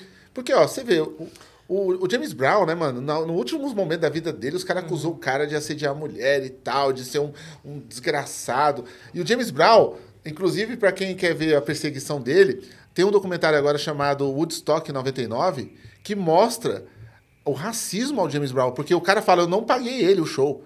O cara fala, não, ele quer entrar, que ele cante, se ele quiser cantar, eu não vou pagar. Pensa um Que festival absurdo. daquele, todo mundo ganhando, Red Hot Chili Peppers, todo mundo ganhando, e o cara não pagou o cachê do James Brown, velho. Tá no documentário, o dono do documentário falando, não, não, não, não- eu falei pra ele, se quiser entrar, entra, eu não vou te dar mais dinheiro. Claro. Ele não recebeu a entrada do, Que do show, absurdo, né? sabe? E já, já mais velho também. Então, a gente tem essas- esses, esses nomes que têm as suas contradições, né? Porque eles são colocados em situações também, é. né? Não- Situações Foda. horríveis, mas eles também carregam as, as contradições deles, porque eles são, Sim. são homens do seu tempo ali. Acredito que ele era machista. Não, eu também acredito. Pra caramba. E Sim, É. claro que era. O nosso país Agora, é o, o quanto, o quanto o uso, né, disso, É. não, na verdade, não é o racismo, né? É, o abusador de 20 anos, 30 anos de uma mulher, sabe assim? E, e tudo bem, pode ter sido também. Sim, mas, sim. Mas aí eu, eu me pergunto se não tem uma colocação. Eu fiz até um texto uma vez sobre isso. E nunca terminei esse texto, inclusive. mas a sistemática perseguição do homem e da mulher negra, sabe assim? Parece que existe uma coisa que sempre dá pra pôr na parte sexual, dá pra pôr na parte de roubo, dá pra pôr né, na falta de ética. Sempre se encaixa né, a, a- a nossa luta nesses setores, sabe assim? Claro. É visível também, né? Em todos, Mike Tyson, todo mundo. Não tô dizendo que eles não fizeram, mas é Tupac, é Mike Tyson. É uma desconstrução permanente de mitos, de, né? to- de mitos Sim. de homens pretos E e, mulheres mulheres, pre- é, pretas, não que é? nem a Elsa se foi e tal, e fez uma matéria incrível sobre ela. E ali ela conta a tristeza dela sobre o casamento com o marido, que foi, né? Pois E é, tal, que e também... deixou, entendeu? Deixou pra... Tipo, uma mulher assim, uma mulher maravilhosa, esprontosa, com várias alegrias, várias... Deixou no, agora, no final da vida, pra contar uma história assim tão... É. Tipo, por mais que eu sei que pra ela, de repente, foi um alívio também, porque era um cara que colocava ele num altar, Claro. Que era o... Como que era o nome dele? Esqueci o jogador de O futebol. das Gar- pernas tortas, o Garrincha. Garrincha. Garrincha. É, entendeu? quantos, quantos homens e mulheres negras tiveram que se apequenar, né? Se apequenar, isso. Ah, isso é frustrante, isso te deixa deprimido, isso te leva para alguns lugares. E tem na nossa sociedade a, a criminalização da cultura negra, né? Sim. Não podia jogar capoeira. É. Não podia Ainda tem sambar. isso, o samba era É, crime, é, né? Tipo, Samba era crime. Então, é, é isso que você está falando. Kátia. Você coloca como você coloca essa população nesse lugar de, de, de criminoso. É. De, e você enquadra. Tem um livro, tem uma, um livro que é a Enciclopédia Negra Brasileira. Depois eu vou pegar o nome para vocês.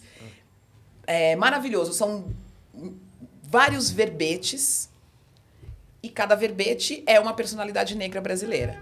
Só que a personalidade negra, personalidades históricas, vem até agora, mas personalidades, sei lá, do, do Segundo Império, da, da colônia no Brasil. Gente que lutou, gente que conseguiu é, se, destacar, mesmo dentro, é, é, dentro da escravatura. Mas aí eu estava conversando com um pesquisador que fez esse livro e ele disse que eles conseguiram avançar muito é, em conseguir personagens negras nos arquivos policiais. Nossa. Porque se não estava no jornal, de alguma forma, algumas pessoas revolucionárias, eles conseguiram a partir dessa investigação na polícia. Porque aí são pessoas que foram presas. Sim. presas porque tinham um negócio. Foram presas por racismo.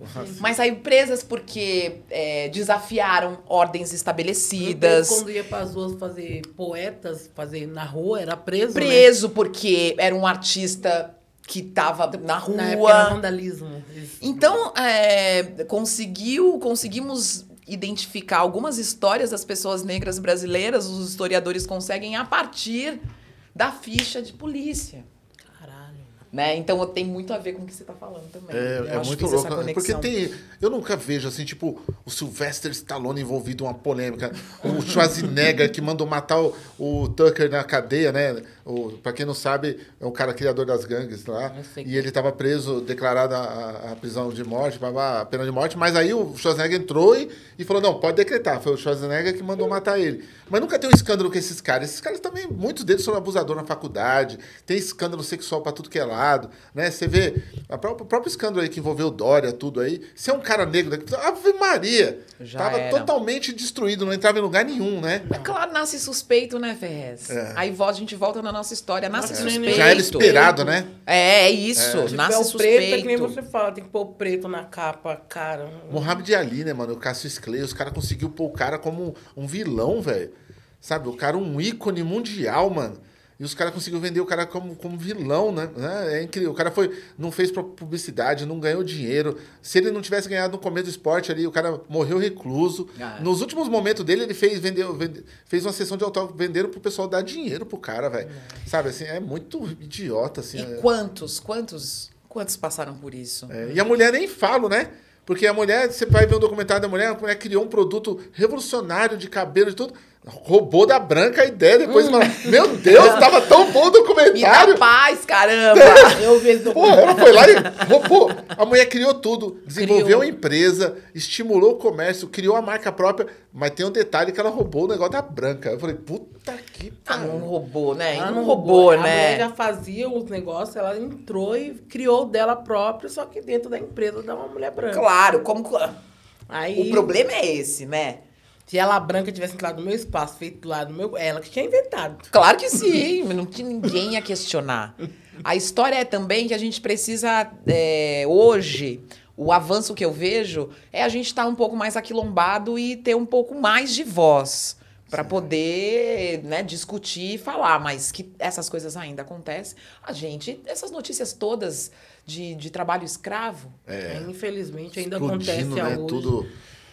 Explodindo bastante. E o jeito que é falado, eu acho muito legal o pessoal de Genópolis comentando. Nossa, foi muito absurdo isso que aconteceu. Eu tava na, na Europa nesse momento quando eu vi, não me aprofundei muito no tema, mas realmente, 20 anos tal, 30 anos, não sei o quê. Eu falei, ah, tem que ser menos, né? Quanto tempo que você dá? né? Tem- Tem uma, uma complacência no negócio também. É, tem, É, né? tem. Porque a gente vive nesse lugar que as pessoas gostam de ser servidas, né? É. No Brasil, mas- as pessoas gostam não de ser basta, tem que olhar para servidas. baixo. É, que servidas por alguém Na que humildade, olha pra baixo. né? É, Então, nós então- sempre temos que chegar num lugar e ser humilde. Mas por que eu tenho que Por ser quê? humilde? Eu tava. A minha mãe falava muito isso pra mim. Ah, é? Tipo assim, ó, É, segura a onda. tipo, humilde. É. Mas as mães falavam isso porque elas tinham medo de você Da ser... faísca. A minha mãe, quando chegava alguém, tipo, nós também tem aqueles pretos que convivem com a gente e tem aquele racismo, porque também viveu um mundo racista. Minha mãe é mulher preta, mas tem um racismo da ordem dela pela vivência dela e tal. Aí tem uns primeiros que chegam, né, com, ai, você, ai, você é mais preta do que eu, Deus me livre, olha. Aí olhava pra cara dele assim, e qual é a diferença? Chegar lá na porta, negão, nós devemos ser esbarrados pela mesma forma. Exatamente. Então tinha aquelas, né, aquelas brincadeiras por eu ser mulher. Nossa, eu sempre go- gosto do meu cabelo black. Nossa, porque você não alisa isso aí, mano. Parece um ninho de pá, não sei do quê. Ah, então o preconceito às vezes vem de casa, vem do amigo, vem do, do próximo ali, então. É Vem, não, vem. Eu, os nossos, eu acho que os nossos pais é, descobriram um, um meca... conseguiram enxergar a sociedade, né? Tipo, é racista, a sociedade é racista. Então, eu vou tentar fazer com que o meu filho não sofra tantas essas, essas questões. Mas dentro de uma mentalidade racista, muitas Dentro de vezes, né? Eu ia brigar com meus filhos. Dentro de uma- pode fazer isso. dentro de uma mentalidade racista. Ele tá com ignorância comigo, tem a mesma cor que ele. Nós é parente, como na mesma mesa. Como ele fala isso pra mim? Agora, deixa eu te perguntar uma coisa. Como que vai ser os próximos passos da Adriana? Da Didi? O que, que está estramando? O que, que eu tô tramando? Eu tenho vontade de fazer projetos mais autorais, é o que eu vou fazer, porque eu tô no Metrópolis faz 13 anos. Nossa. E tô na TV Cultura faz 15 anos. Passa rápido. Eu era uma jovem. E. E então o meu, o meu nome está muito ligado a esse programa que eu amo e que é um programa muito importante na minha carreira. Eu acho que aqui também. Um importante registro da arte e da cultura. É um do, o, o que sobrou, né? Assim, o, o- é o ícone da arte, para você falar de arte, é o metrô. É o metrô. Eu, eu- eu falei pra vocês, estou mais de 10 anos lá. Quando eu entrei, eu chegava, eu ia fazer coberturas de uma peça de teatro ou uma estreia de cinema que era um pouquinho mais badalada. Eu encontrava pessoas de todas as emissoras. Então a gente estava lá, todo mundo junto, não sei o quê, vamos fazer entrevista. Agora vai só a gente e muitas pessoas de blogs, As, as empresas as, não vão nem mais cobrir. Sim. Sabe? Então, se tem um nomão que tá lá, vai lá fazer uma entrevista, e vai para um programa de entrevista, mas a cobertura de cultura, é, abrir o processo criativo dos artistas, porque quando você abre esse processo criativo, você abre para uma reflexão, né? Quando o cara escreve um livro, ele tem um processo que é interessante para uma construção, para você entender quem é você também. É, e e não tem isso mais na Não televisão. tem. Não tem release também no- no- nos próprios eh, jornais, né? Não se fala também disso. Não tem um resumo do livro falando na entrevista. Não, tem nada Não, não mais. tem, não tem, então, se perdeu. matéria, Não interessa a matéria. É, o artista não tem onde falar. Ele lança um CD, um disco, ele não tem como falar do disco. A não ser que ele mostre Na um esparadrapo na bunda e aparece assim, ó. Ah, Porque também tem esse negócio, né? Vamos ser sinceros.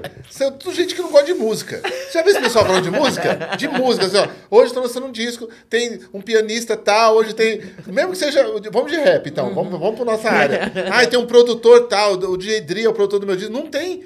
É tudo só escândalo sexual, posição erótica. Verdade. Né?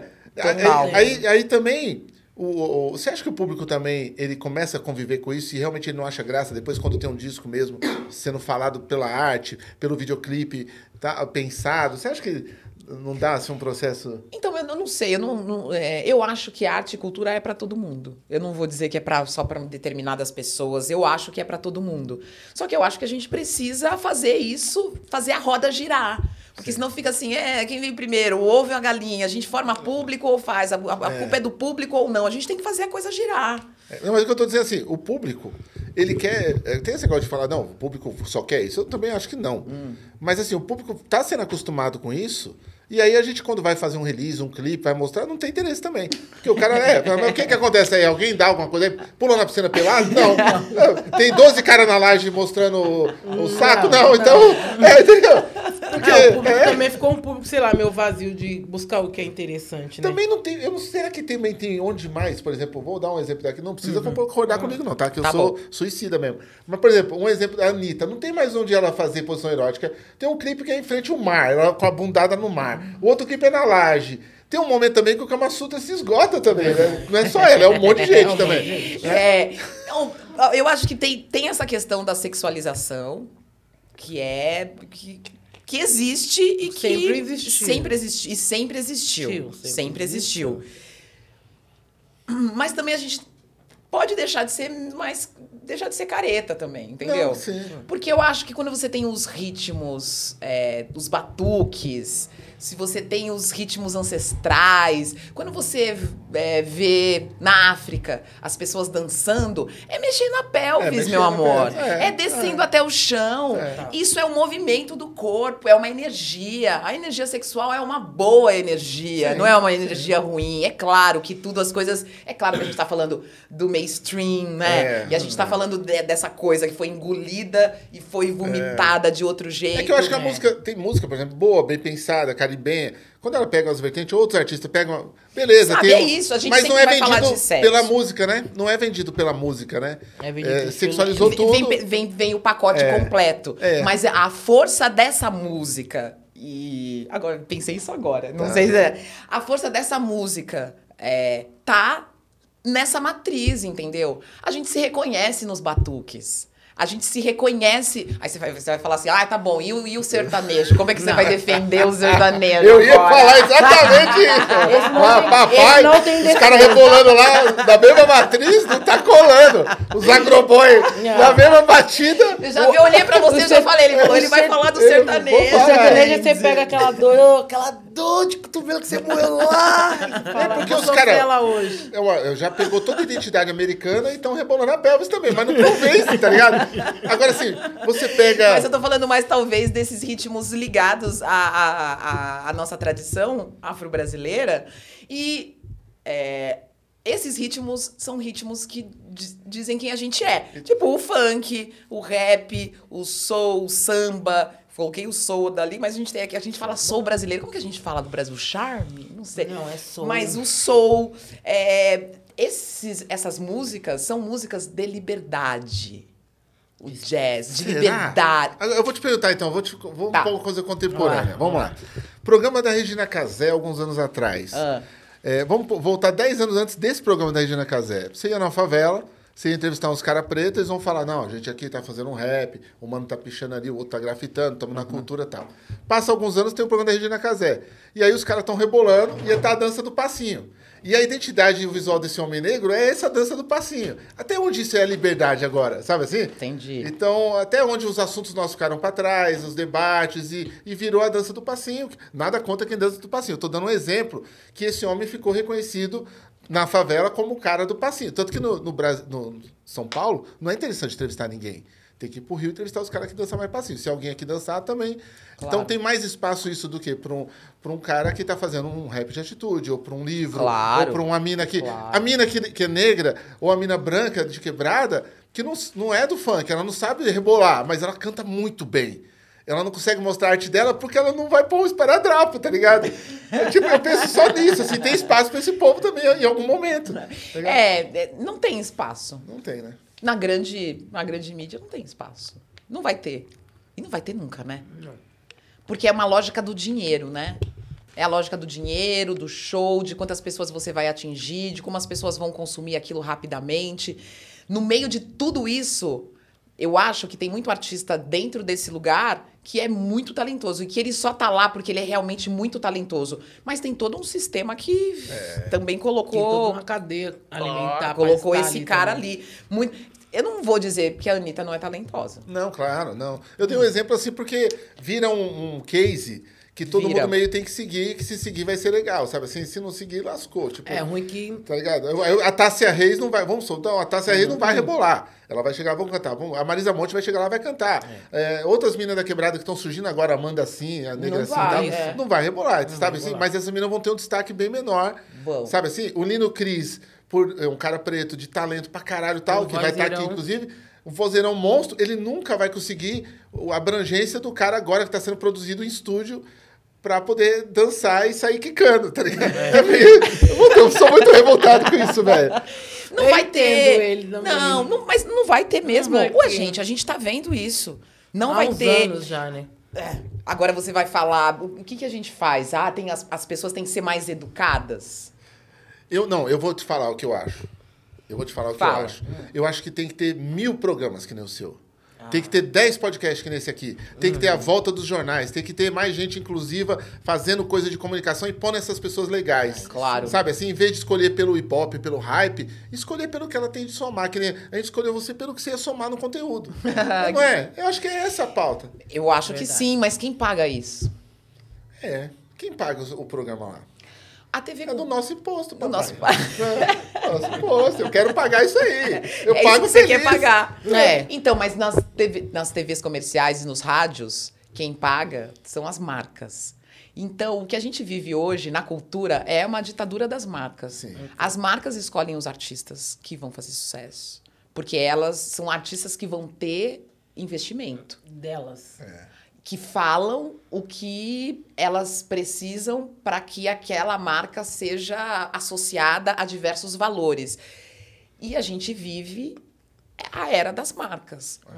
Sabe? É isso. O, o- o que eu vejo dentro da música hoje, num lugar que também já está habitado pelas marcas, mas que pode ser um lugar interessante, são os festivais de música. Sim.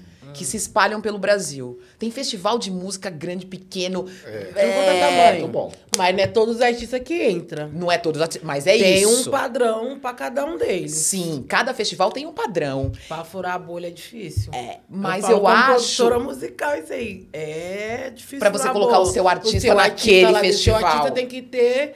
Ele tem que ter um. Não só um seguidor X, como ele tem que ter aquele sinalzinho vermelho. Esse negócio de seguidor, né, é, gente? então. Não, mas o, o, o que eu acho é que tem esse festival que você tá lutando pra colocar o seu artista e tem o festival, e vários festivais que estão nascendo que você criou. que as pessoas criam Cria- pra, é, pra que as coisas aconteçam. E o festival, ainda mais nessa retomada agora, depois da pandemia, vai ser esse lugar do encontro, vai ser o lugar onde a cadeia da cultura vai conseguir ganhar dinheiro, porque os festivais têm música, mas tem a mesa que tem uma conversa, tem espaços de, de interação, Vende de os produtos experiência. oficiais do cara. É, agora Vende, fazendo tem a galera do mercado. Assim, o, o- a cena independente Principalmente a cena branca, infelizmente. A Hum. gente tem muitas iniciativas pretas também. É. Mas a cena independente, às vezes a gente fala cena independente, aí quando você- vê os caras tudo branco. Depende né? de todo mundo. Toda Mas é independente, depende de todo É. mundo. Tá acontecendo Mas bastante. essa cena, essa cena tem os festivais, tem festival de cena independente, tem o público, tem a- uma forma de falar. Eu vejo um pouco os festivais um pouco quebrando essa cultura das, da marca. Verdade, verdade. A cultura da marca. É, e também tem muita marca, desculpa, Dilma, Imagina. tem muita marca associada com esses festivais. Marcas Sim. legais, marcas que não Sim. estão nessa, nessa mão odiosa, sabe? Não, não. É, tem É. É que os festivais também agora fizeram um sé- mais só de um, um músico específico. Ah, é só o festival do rock, né? Misturaram. E eu acho que isso ficou mais, sei lá, melhor. Eu acho melhor. Eu Muita gente não gosto. curtiu. Teve gente que prefere ir só lá no show só de rock, que É, não, tem mas é legal coisa mesmo. ali. Tem festival de. Mas eu acho que essa mistura é- traz com que. Porque eu acho que o brasileiro é, é diverso, né? Eu escuto todo tipo de música, não tem a música que eu não ouvo.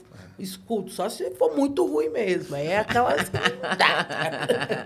É. Mas eu escuto de tudo. Principalmente a Anitta, eu gosto muito, eu acho que o sucesso dela. Não, os outros falam que é pela bunda, mas eu acho que não é. só foi bunda, eu acho que também por ser mulher, por vir de quebrada, e hoje ter a produtora dela própria. e, mano, tá investindo Nem dinheiro. quando ela não, Não, quer. ela, tipo, ela olhou o mercado. Ela olhou o mercado, estudou entendeu? e falou: vou Estudou. entrar. Vou, tipo, hackear o sistema Acho que num- não só- de alguma forma É, ali, ela né? entrou no sistema com a voz que ela, quando começou, ela era ruim. Todo mundo via, ah, ela vai. Mas ela estudou, foi lá, entrou no mercado e fez o mercado hoje ser a favor dela. Então, admiro ela por isso. É, eu só E acho é que. foda.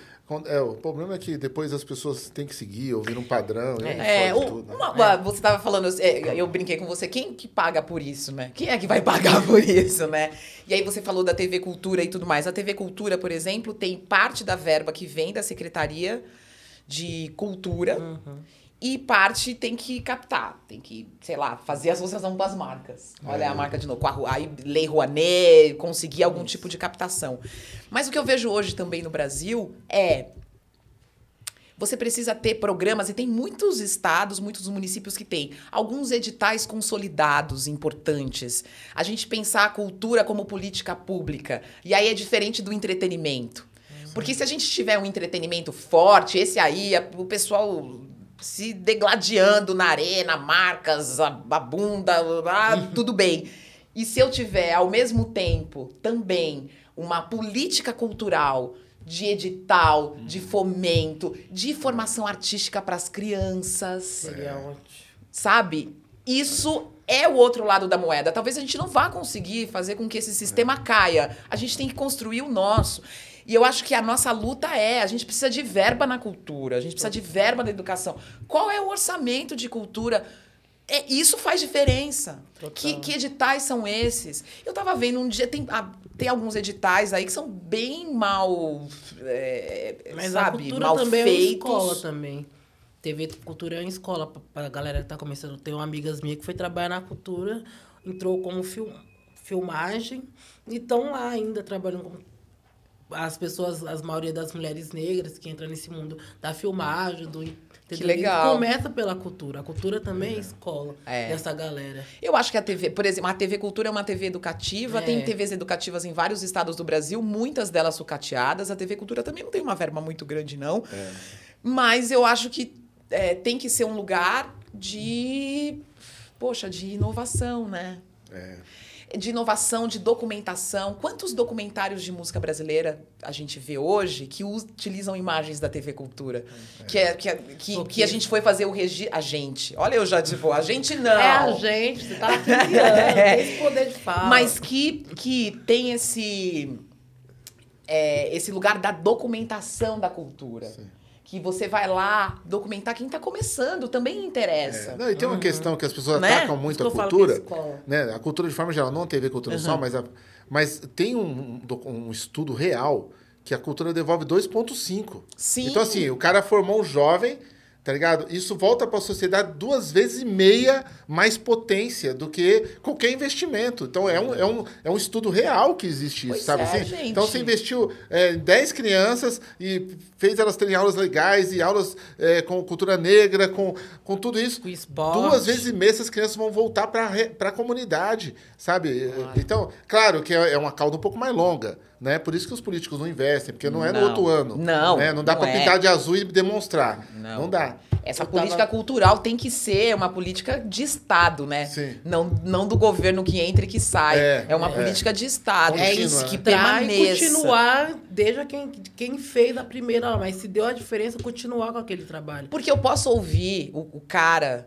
eu posso rebolar no baile, eu posso ouvir o que as pessoas estão fazendo um pouco sem comprometimento, ou dentro da indústria, ou eu posso fazer isso, e eu posso também ter informação musical e Sim, ter as duas é, coisas. é. Sinceramente, tem algumas. Eu, eu gosto de ouvir, eu gosto de tudo também. Eu também gosto Eu sou como você. Gosto Eu gosto de tudo. E. Porque a é, música tem aquele negócio de trazer um sentimento, uma Sim. sensação boa, ou de lembrar de alguém. Tipo, eu não gosto de sertanejo, não sou fã. Mas quando eu ouvo, eu lembro daquelas minhas amigas que gostam, que choram, que faz questão de pôr o som. Isso me alegra, tá E ligado? aí, de alguma forma, as pessoas estão sendo impactadas De alguma por isso, forma. né? É- é- é por esse... A cultura te dá um movimento interno. A cultura, faz você- salva, galera. A cultura salva. A cultura salva. Acho que a cultura me salvou. Não tive, não estudei, mas a cultura me salvou de Mas uma destrói forma. também, tio. O livro do Mencaf destrói. Sabe, tem livros que vieram pro mundo para poder destruir, Sim, mas destruir aí o povo judeu. tem uma direção tem música que veio para destruir, tem música que faz as pessoas beberem até morrer, tem música, sabe assim? Tem música que fa... tem música que fala para jogar a mulher do helicóptero, velho. Se É. ela não der pro É, cara no helicóptero, infeliz- tá ligado? infelizmente. Tem muita muita cultura é destrutiva. Eu sei porque eu vim da cultura punk que tem o destrói também, que é, é para se destruir também. É, a sociedade não vai virar, então também eu não É. sou exemplo de estar bem, entendeu? Então não tem que estar bem fisicamente. Então a cultura, dependendo do que você aceita dele que você vai atrás, ela é destrutiva. Tinha um cara na biblioteca lá bebendo cultura destrutiva e, e discutindo com todo mundo recentemente, que a gente falou o caso aqui agora. Né? Que todo mundo tá indo Uhum. Que lá para ele tava aprender. lendo mesmo? Ele tava tava lendo história? Nem café, o- a minha luta do Hitler. Minha e- Luta. E mais dois livros que, que eram apologia ao nazismo também, que estavam lá, que eram livros que, que são perigosos de se ler. Então, É. assim, a cultura, ela é também um- uma válvula de... Tem cara que entrou no mundo Dostoiévski, no mundo Hermann Hesse, nunca mais voltou. Sabe assim? O cara virou é, andarilho, é, que é também uma forma de escapar também, mas também é uma forma de libertação, sei lá.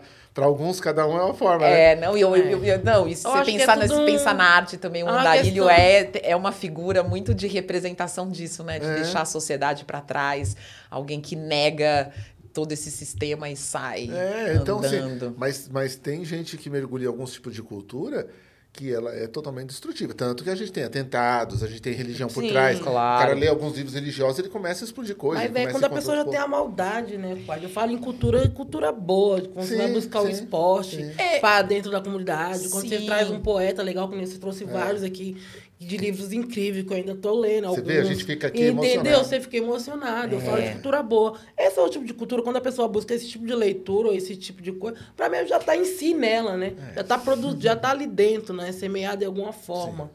Tem É uma- quando você. é, é, mas. E, e tem, né? O, ra- o rap salva, a cultura salva. Eu acho que salva a nossa humanidade.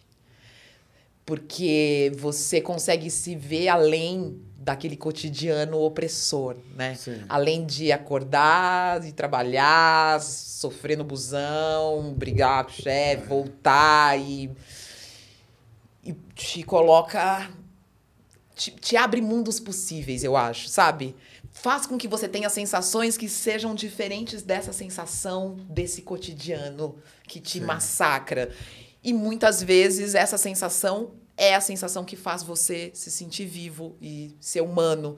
A roda de samba no final de semana é onde você vai se sentir vivo, humano, junto com as pessoas. Que sensação Onde você iria buscar essa sensação se você não tivesse a roda de samba? É, não, Por exemplo. é, é, eu tô é, falando de, é. de- do que movimenta em você, sabe? Entendeu? Do que movimenta Isso- em isso é- você. E também tem várias formas que a cultura te abrange. Ó, o Zeca, né?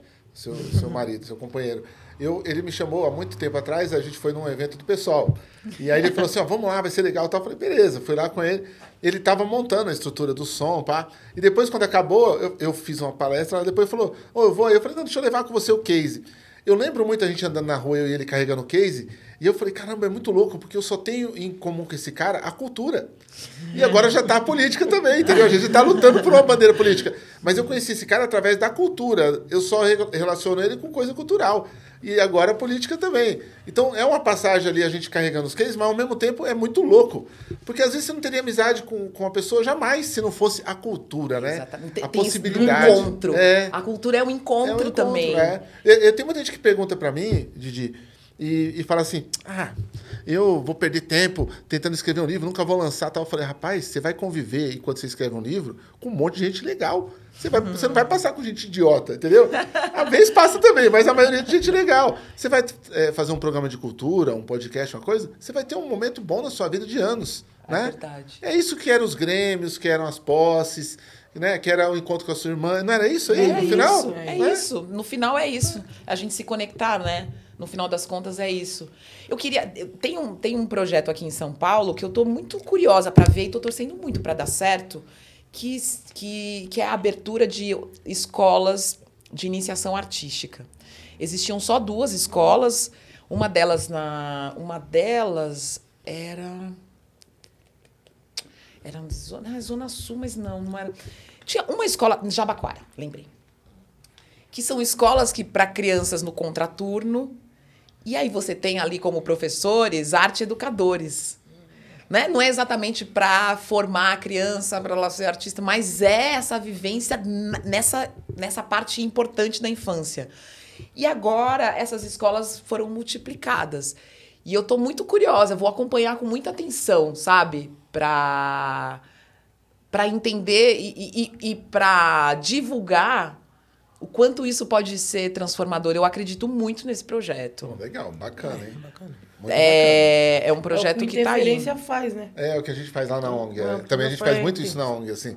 A gente, nossa, tudo que a gente mede é com lúdico, com cultura. As salas têm nome de escritores, de escritoras, de representantes. Então, pois é, e você ter esses equipamentos, é, isso já no orçamento, as crianças periféricas, têm, todas as crianças, mas as É. crianças periféricas Nesse- têm que ter esse esse espaço, espaço. sabe? É, é porque as escolas de elite, né, vamos falar a verdade, elas têm lá as cozinhas inclusivas delas. Eu, eu vi isso de uma aula de chefe cook na escola particular, que eu fiquei impressionado. Joga, tenta assar carne, não jogou, joga fora, sabe assim? Ai, é, é muito bizarro, Agora, o assim, que, tipo... que, você está ensinando, né? Né, O que, que você está ensinando? né, o desperdício, tanto que a gente falou, meu, manda essas doações aí que pra gente aproveitar isso aí. É. É, né? Não, e aí, tipo, o cara paga uma escola super cara, aí tem lá no currículo É. cozinha, e fala, ai, que máximo, porque eu tô, minha filha agora entra na cozinha, só que aí eles vão e jogam a coisa fora.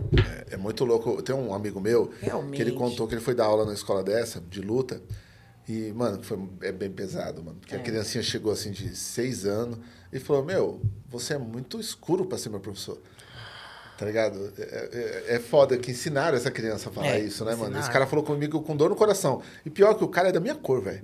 Mas a criança achou ele já muito escuro. Olha aí. Sabe assim? É porque essa criança não tem uma vivência Nenhuma, nenhuma, né? né? É. Nenhuma, nenhuma.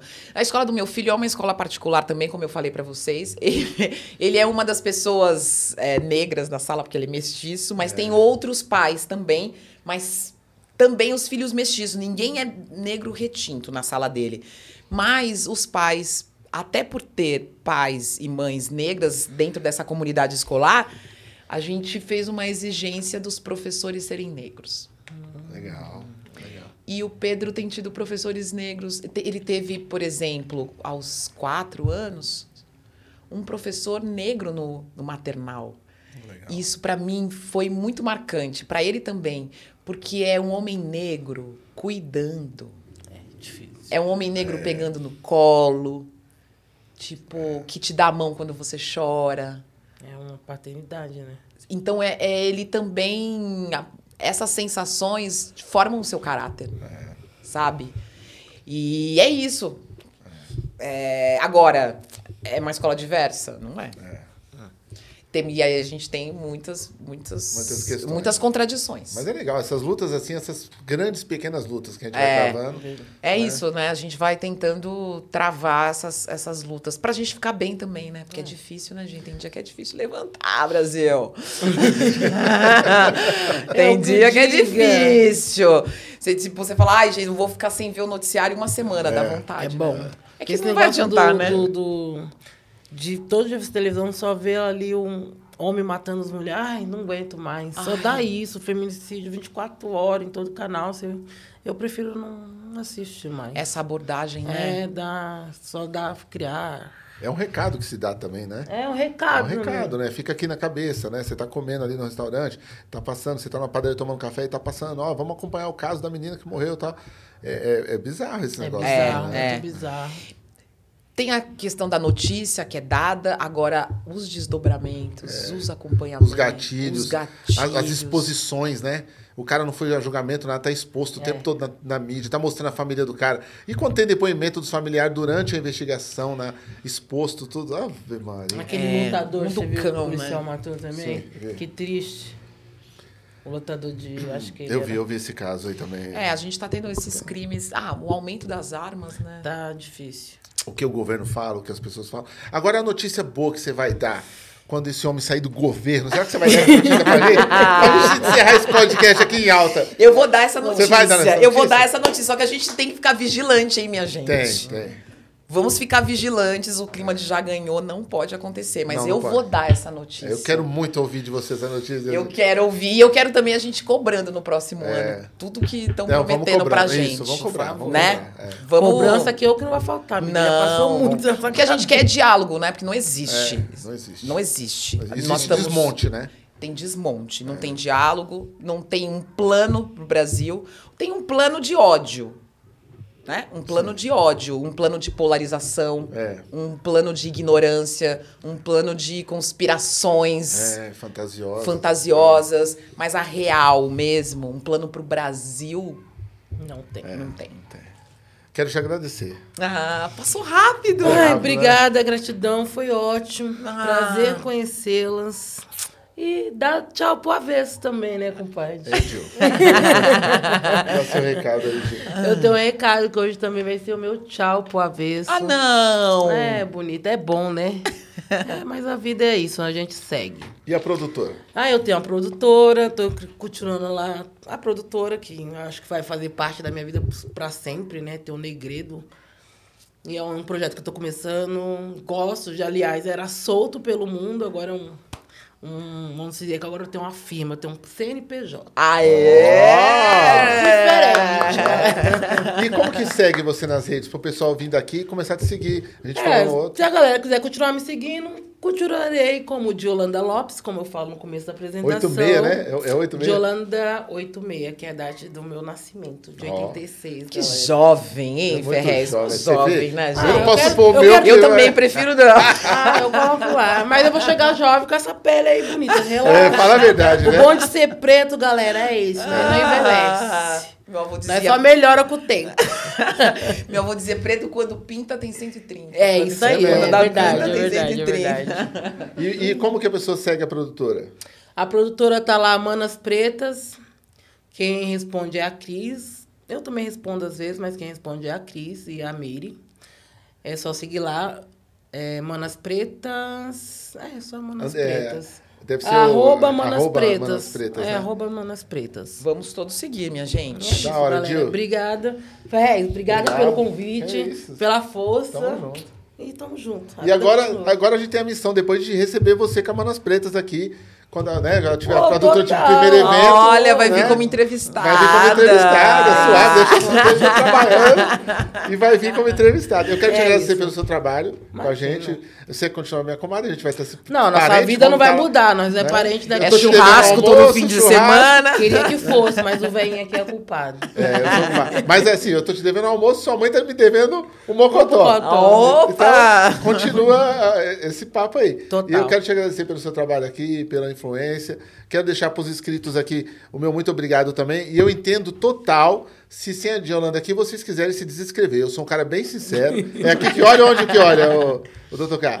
Aqui, né? Eu sou bem chato, então vocês sabem que eu, eu vou falar a verdade para vocês. Se vocês quiserem desinscrever, não tem problema nenhum, porque ela não vai estar aqui no no próximo programa. Mas se vocês quiserem continuar comigo também, eu vou fazer o meu melhor para estar sempre recebendo gente boa e a gente vai esperar logo a Manas Pretas aqui para poder Com fazer esse certeza. E eu bonde vou continuar pesado. aqui no avesso ainda, galera. Eu Sim. só não vou estar aqui presente. Mas vou estar aqui em coração, em alma, vou estar acompanhando o Ferrez. sempre acompanhei, vou continuar acompanhando, e é isso. Então, não é, se ó. inscreva não, que ele não é chato. É, arroba Manas Pretas Arte e Culturas. É isso? Manas Pretas Arte e Culturas. Vamos deixar o, a- a- o escrito também no, pro pessoal entrar direto. Tá bom? Por favor, sigam lá de Holanda nessa nova aventura. Vou ficar aqui um pouquinho sozinho, mas eu tô também é, feliz por ela tá, também, né, mano? Tá na É, produção. Claro, portas, levantando voo. as bandeiras, gente. É. Tô lá, continuando. Eu agradeço o Compática, que foi legal, foi ótimo, maravilhoso. É algo que, tipo, pra mim é inovador. Mas tudo chegou a um fim, chegou nós. É, nossa. É isso. Didi, muito obrigado também. Foi um prazer estar aqui. Foi um Muito prazer. mesmo. A troca foi. Tô, tô indo para casa Ai. com ideias na cabeça, querendo pensar. Feliz por ter trocado a com muito vocês. feliz. Admiro muito o trampo de vocês. O Ferrez conheço há mais tempo, um escritor que eu sou muito fã, já entrevistei algumas vezes. Ah, tem que te dar um presente falar nisso. Oba! Você falou, ó, esse aqui é o Demônio de Frankfurt, o meu novo romance. Ah, e aí, eu não li o novo romance, então a gente vai se encontrar logo mais. Esse aqui é um porque vai presente. rolar uma entrevista, né, gente? E esse aqui é um presente meu e da Dil, que a gente pensou. Se não for seu tamanho, a gente troca pra você uma camiseta aqui do, da, Da marca que a gente tem da Onda Sul. Beleza? Maravilhosa. Ah, olha só. Tá bom? Aí você me disse, se não for o tamanho, a gente troca. Você manda um motoboy entregar lá um do seu Ah, tamanho. não, eu acho que vai ser. É? Ah, então. Obrigado, tá? Didi, obrigada, um Queridos, prazer. muito obrigada. Brigadão. Dil, nós. Obrigada a todo mundo que ouviu, né, também. Muito obrigada, gente. É nóis, rapa. Até o próximo. Lucky Land Casino asking people what's the weirdest place you've gotten lucky? Lucky? In line at the deli, I guess? Aha, in my dentist's office. More than once, actually. Do I have to say? Yes, you do. In the car before my kids' PTA meeting. Really? Yes. Excuse me, what's the weirdest place you've gotten lucky? I never win and tell. Well, there you have it. You can get lucky anywhere playing at LuckyLandSlots.com. Play for free right now. Are you feeling lucky? No purchase necessary. Void where prohibited by law. 18 plus. Terms and conditions apply. See website for details. Lucky Land Casino asking people what's the weirdest place you've gotten lucky? Lucky? In line at the deli, I guess? Aha, in my dentist's office. More than once, actually. Do I have to say? Yes, you do. In the car before my kids' PTA meeting. Really? Yes. Excuse me, what's the weirdest place you've gotten lucky? I never win and tell. Well, there you have it. You can get lucky anywhere playing at LuckyLandSlots.com. Play for free right now. Are you feeling lucky? No purchase necessary. Void where prohibited by law. 18 plus. Terms and conditions apply. See website for details.